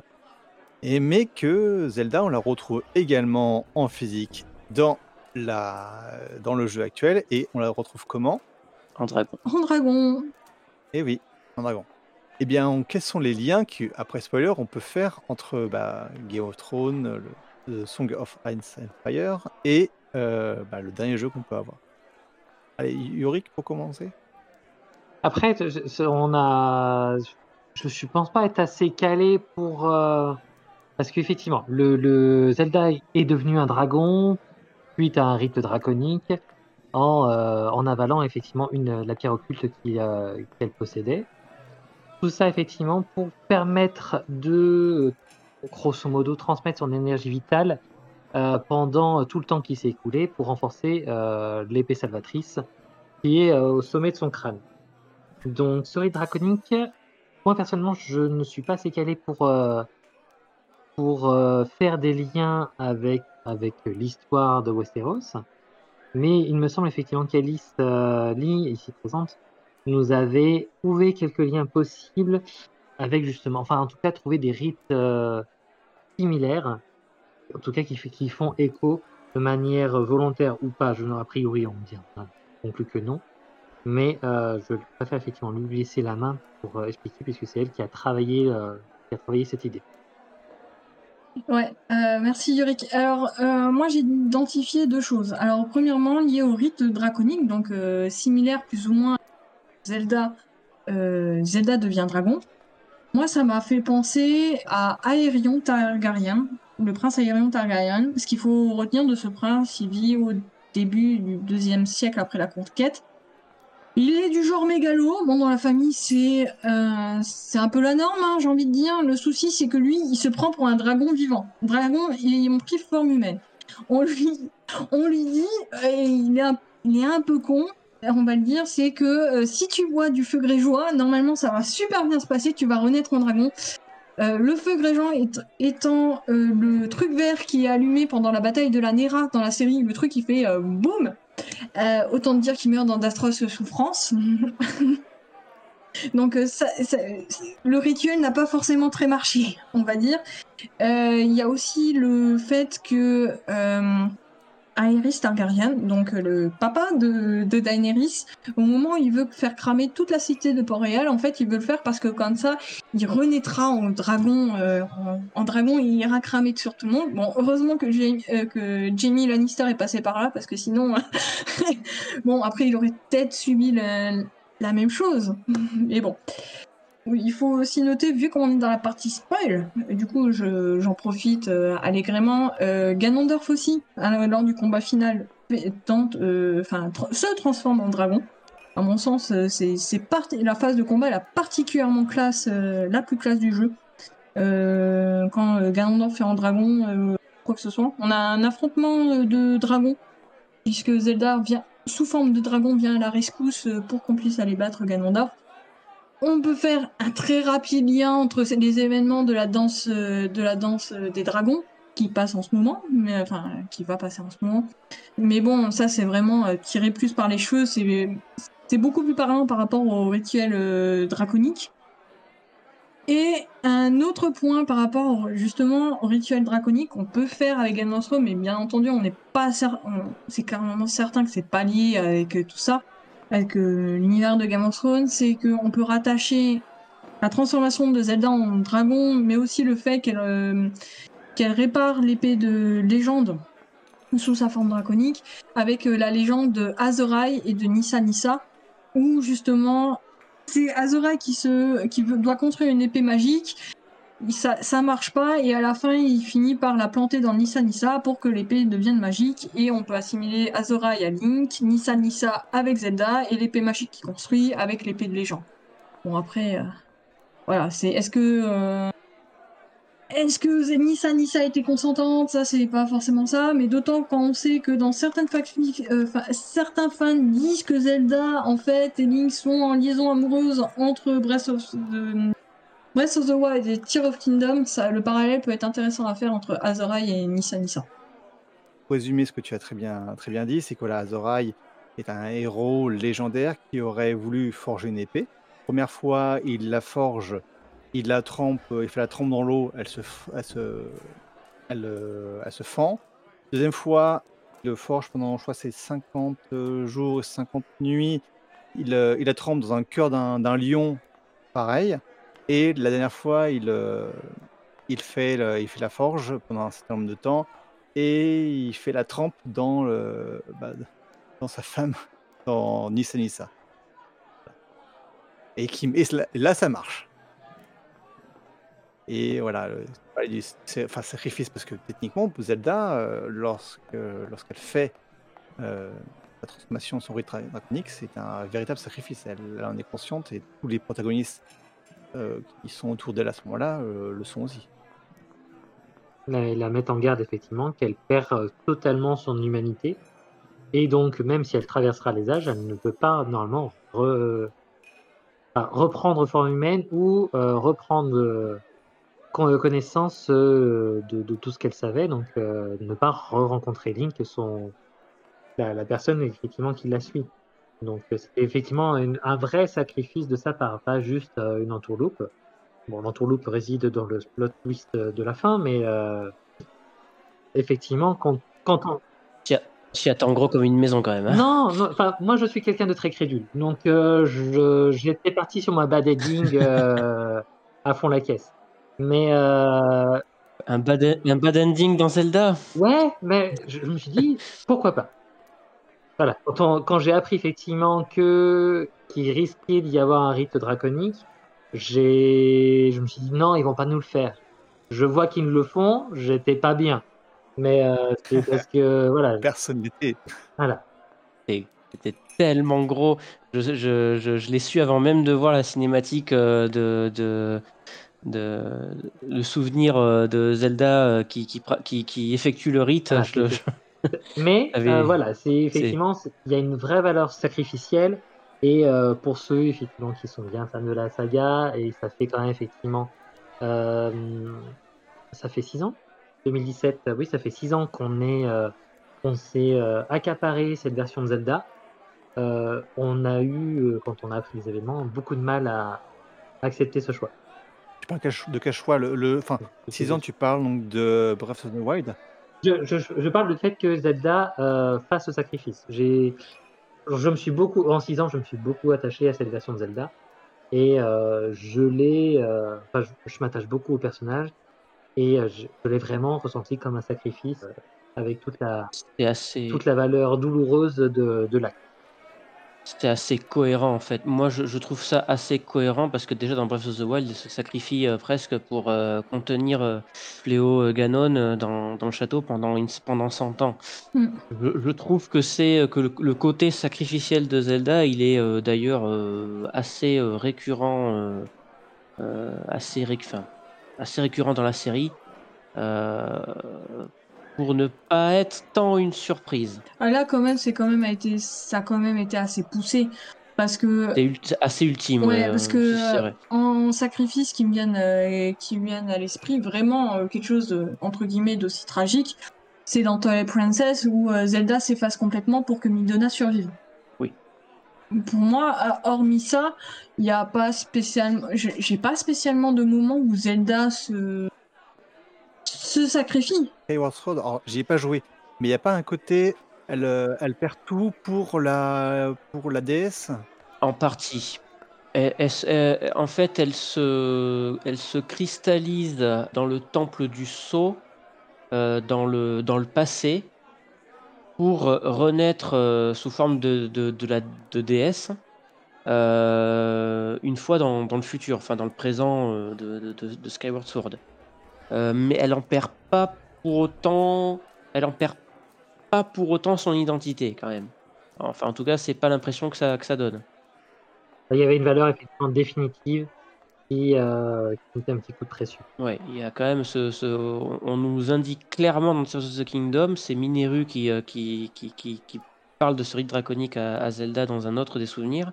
Mm. Et elle lui indique clairement que euh, faire ce rituel, c'est perdre son humanité, euh, tout souvenir, euh, tout euh, pour juste, juste renaître sous, sous la forme d'un dragon qui va, voilà, juste, juste pour être un dragon immortel et, et c'est tout, sans aucune autre, sans aucune autre, un- aucun autre avantage. c'est vraiment le, sacrifice de son être, l'oubli total de, de son être. On parlait de Mineru, mais justement, c'est également un lien que je- que j'ai identifié là il y a pas très longtemps, c'est que Mineru, alors c'est, euh, au- autre spoiler, le cinquième sage, Mm. et c'est un petit peu le lien temporel que, que peut faire euh, le passé de d'Hyrule avec maintenant. Et c'est quelque chose qu'on peut voir avec le personnage de Freux Sanglant, qui est, qui est un personnage de, euh, qui- alors qui pour actuellement est une légende, mais qui a un personnage qui a réellement existé et qui survit très longtemps, que ce soit dans la série ou dans le livre, qui survit très longtemps pour être encore contemporain des protagonistes. Euh, je pense que euh, je pense qu'il faut préciser euh, Freux sanglant, on parle bien de la corneille à trois yeux. C'est ça, oui. Ah, voilà, oui, je me disais, je me disais bien. Oui, je- j'ai pas capté. Euh, mais là, je, c'est bon. C'est euh, c'est l'un des grands bâtards euh, de d'Egon 5. Ouais, c'est ça. Ouais, l'un des grands bâtards de Egon 5. Oui, c'est vrai. Maintenant que vous le dites, oui, ça peut être, euh, ça peut être un lien. Léger. Par contre, léger. quand même, ouais, oui, très léger, parce que quand même, la finalité de Minéo euh, comparée à Feu Sanglant, euh, c'est pas, c'est pas franchement la même. C'est, c'est pas franchement la même. Sur... Bon, après, mine de rien, il y a quand même pas mal de parallèles à faire, parce que Feu Sanglant, il, il disparaît derrière le mur, il me semble, c'est ça? Je, je- ouais, j'ai besoin.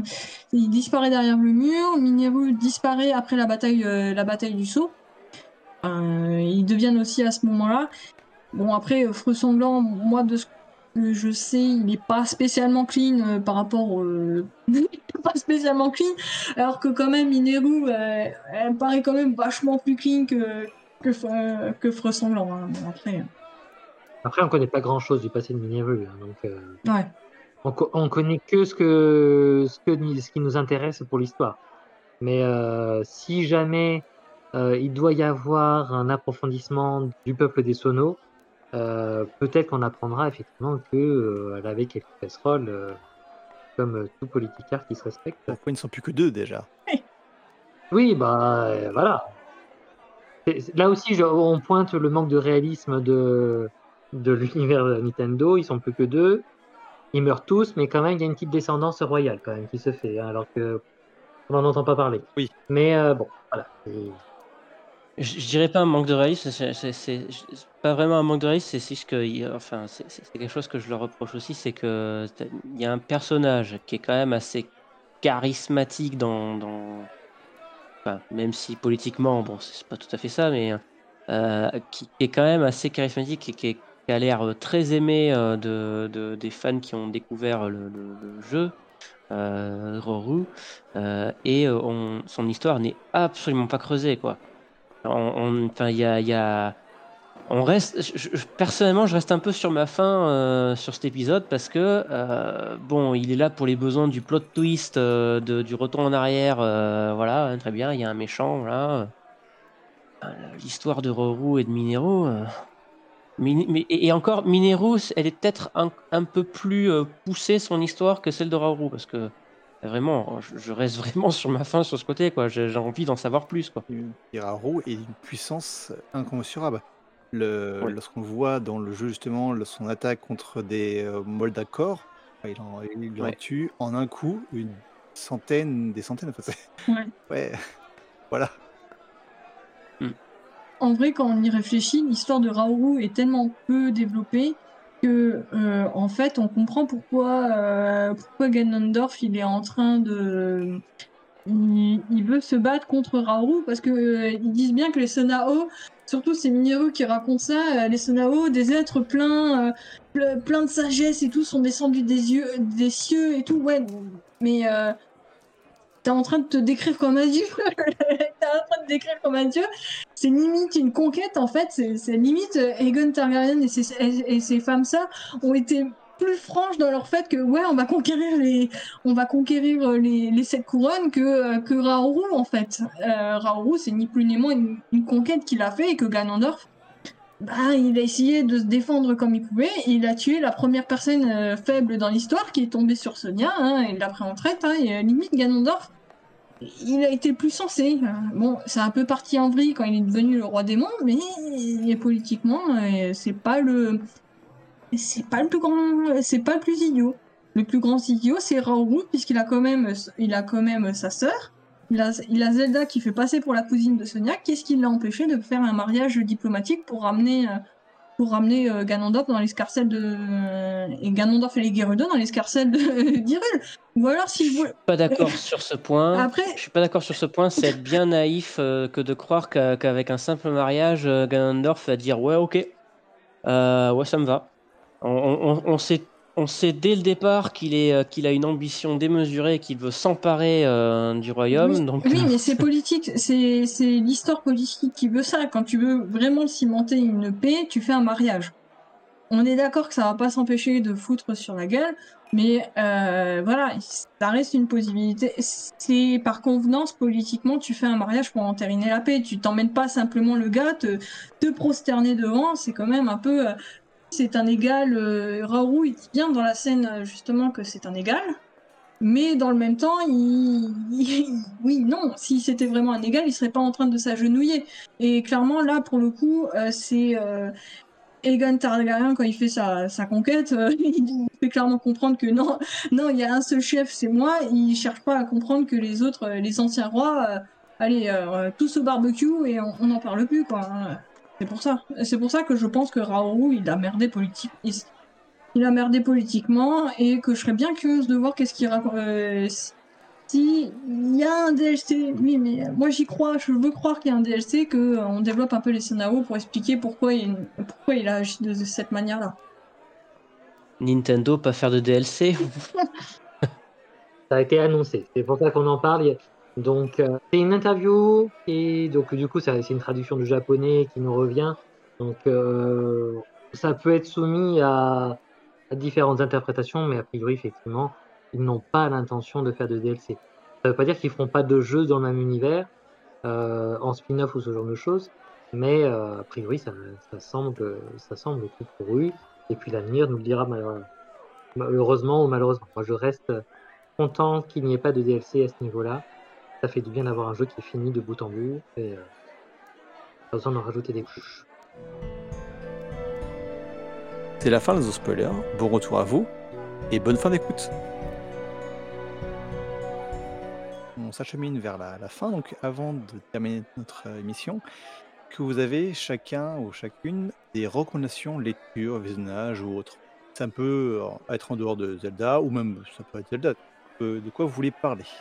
On va commencer, bah, on va commencer par euh, Easy. En dehors de, Zelda, euh, personnellement, je vois pas trop. Là où je dirais, si, si- les, auditeurs veulent approfondir un petit peu le, le- lore de Zelda, euh, je j'ai qu'une seule recommandation. recommandation. C'est euh, d'une part les, les bouquins euh, faits par. euh, bon, après, sur l'histoire de Zelda, mais c'est plus sur l'histoire de la plus de, de, de, de Zelda, mais L'histoire de Zelda, c'est la production de, de Oscar Ouais. Euh, ce serait plus une saga légendaire, je crois, euh, où il parle un peu plus de, de- des liens euh, entre le lore et, et la. Du coup, de chez Third Edition, donc le premier tome de Valérie Pressigou, il me semble, et le deuxième tome, je sais pas qui c'est qui l'a écrit. Je crois bien que c'est la même, non? Me, Non, c'est pas le même auteur. il me semble. Bon, en tout cas, il me semble. s'agit de Donc, Valérie en tout cas, c'est Pressigou. celle-là que tu. Il s'agit de Valérie Pressigou.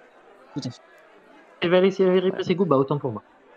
Euh, et euh, bon, pour ceux qui ont un peu la, la flemme euh, TLDR euh, de lire des bouquins, euh, ce qui est du, du lore et de, des références culturelles euh, en, en très poussé, il y a euh, en très poussé, mais aussi euh, très agréable à, à- à voir, c'est les, les vidéos de Ring Kuto euh, sur YouTube.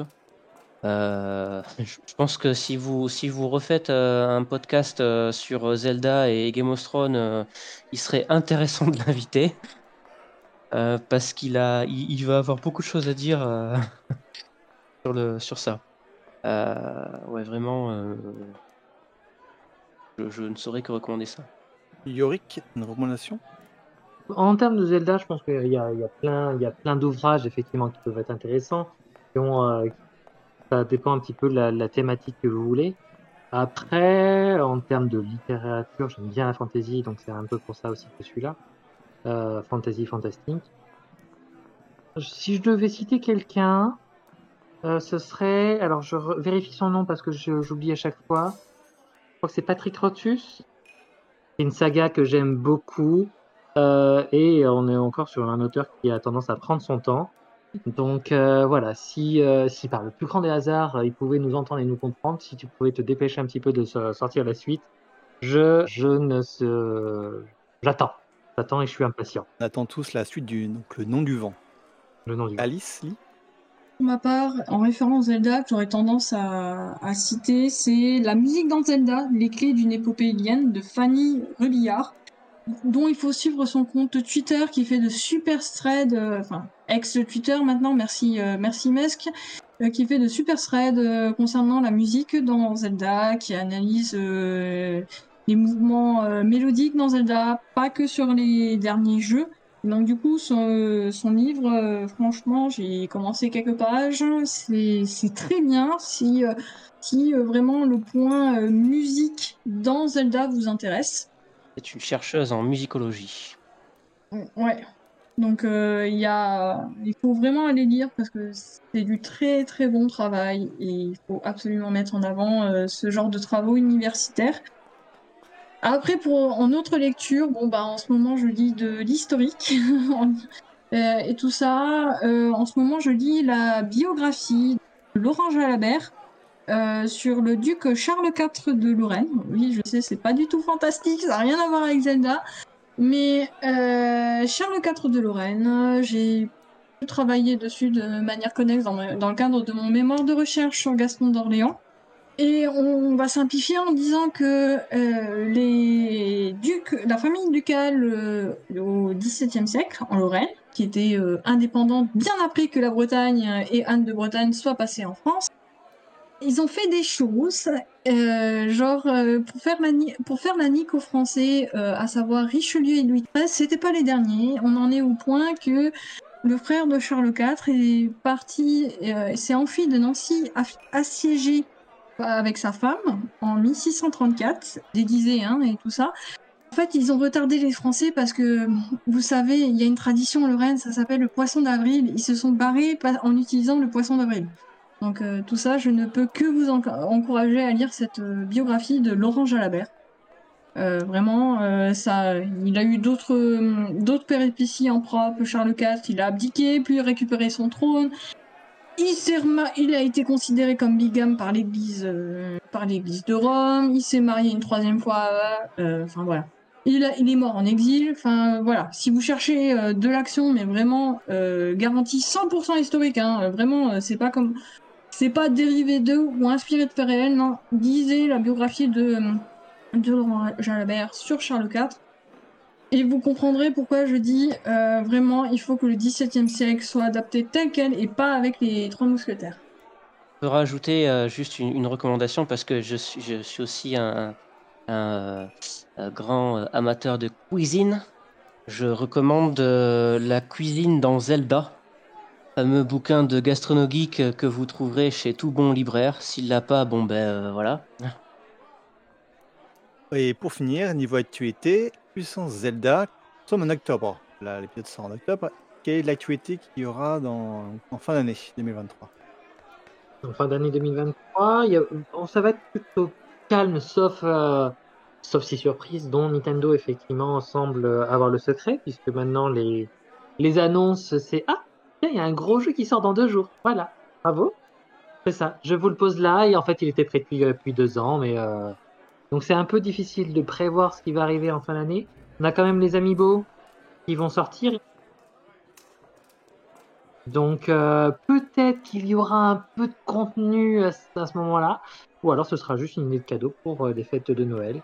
Donc pour l'instant rien de bien prévisible, mais nous on, on continuera nos travaux de euh, et communication et euh, sur la sur l'actualité, puis euh, continuer nos, nos petites solutions. Et je voulais parler d'une chose qui, qui maintenant est passée, mais qui va, qui va revenir, je- j'espère, je, pense, prochainement, enfin prochainement, dans les un ou deux ans, je sais plus si c'est euh, tous les ans ou tous les deux ans, c'est le Zeldaton.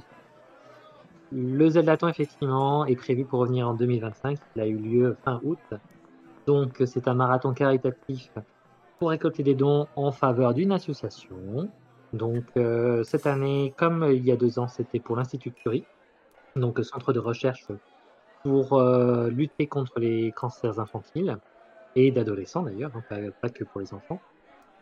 Cette année, nous avons récolté 12 400 euros pour l'Institut, donc euh, ça, ça fait une grosse somme, euh, sachant qu'effectivement, on est, euh, même les, ils nous le disent eux-mêmes, hein, les, les instituts ont du mal à récolter des dons. Donc, euh, on a de quoi être fier d'avoir passé ces 72 heures, tous autant que nous sommes, à avoir récolté tous ces dons. Donc, j'en profite pour remercier effectivement toute l'organisation du Zetaton, tous les participants, tous ceux qui ont participé mais qu'on n'a pas vu non plus, les viewers, les donneurs, tout ça. Donc, donc effectivement, on se do- donne rendez-vous en 2025 pour un, deuxième, un nouveau Zeldaton. Mais entre-temps, il y aura euh, l'année prochaine un petit événement teasé euh, à la fin du générique, dont je ne peux pas exactement trop parler, mais ceux qui se connaissent un petit peu euh, l'univers qui avait été cité, ce sera sur du Metroid. Ceux qui sont intéressés, je vous laisse suivre le Zeldaton sur leurs réseaux sociaux. N'hésitez pas.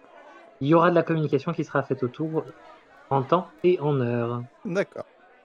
Sachant que généralement, les, les, les marathons qui sont faits entre les Zeldatons, c'est plus pour euh, financer. alors, je ne sais pas si ce sera le cas pour, euh, pour ce qui va arriver en 2024, mais euh, il, il- on peut parler que c'est pour financer l'association Golden Phoenix qui organise le Zeldaton. euh, parce que euh, voilà, tout- toutes, les, toutes les finances euh, de, de- de Golden Phoenix euh, sont parties euh, dans le Zeldaton. euh, euh, sans compter les, les- les financements personnels de, de- de- de toutes les personnes impliquées. Donc, euh, si vous voulez aider à organiser le Zeldaton 2025, rendez-vous euh, rendez-vous en 2024 euh, pour donner. Ça, ça reviendra directement à faire, à aider à récolter des dons pour, Voilà. pour l'association qui sera soutenue en 2025. Voilà, c'est juste un, un, moyen de financer en proposant un événement, euh, un peu sous le même format que le Zeldaton, mais sur une autre licence. Bon, bah, je recommande évidemment aux auditeurs d'aller sur votre site Puissance Zelda pour avoir regardé toutes les informations. Et puis bah, sur les réseaux sociaux, que ce soit Golden Phoenix ou le, le Twitter ou autres réseaux sociaux de Puissance Zelda. Il faut également bah, jouer rejouer à tous les jeux de la licence Zelda. D'ailleurs, n'hésitez pas, à- après le podcast évidemment, à commenter le- sur la vidéo ou sur le forum ou sur le site pour dire quel a été votre Zelda préféré. Moi, je dirais Link Awakening. Et j'ai un- aussi un profond attachement au premier Zelda, celui sur euh, cartouche dorée. Donc voilà, je- effectivement, j'ai mis les pieds dans le plat tout à l'heure. Mais tu as le droit, tu as le droit. Dans chacun sa- voilà. euh, Mais c'est très étrange parce que c'était mon pre- premier, généralement. Le premier est souvent le coup de cœur, et là, ça n'a pas, ça n'a pas accroché. moi, euh, Twilight Princess, j'ai pas, j'ai pas accroché. Personnellement, je, je fais partie de. Ça va être unpopular opinion aussi, mais euh, euh, mon Zelda coup de cœur, c'est aussi Twilight Princess. Il n'y en a pas beaucoup qui sont d'accord, euh, qui, qui, qui l'ont dans ses préférés. Et, et toi, Alice, pour finir? Moi, c'est The Wind Waker. Le The Wind Waker, je pense pas que ce soit une surprise pour, le- pour Yorick et Izzy. Donc, en attendant d'avoir tous vos commentaires, et évidemment en attendant l'épisode de novembre, abonnez-vous sur le flux, envoyez-nous vos commentaires par corbeau numérique, que ce soit sur les applis de podcast, sur YouTube ou sur le forum. Et nous tenons le mur, car c'est sur notre blog, notre forum et sur le wiki que nous allons continuer à rapporter toutes les nouvelles fraîches concernant l'univers de Gérard Martin. Merci à vous trois, Merci pour l'invitation. Merci de nous avoir invités. Merci de cette invitation. c'est fait un plaisir. Au revoir et à bientôt Ciao Au revoir et à bientôt. Des bisous.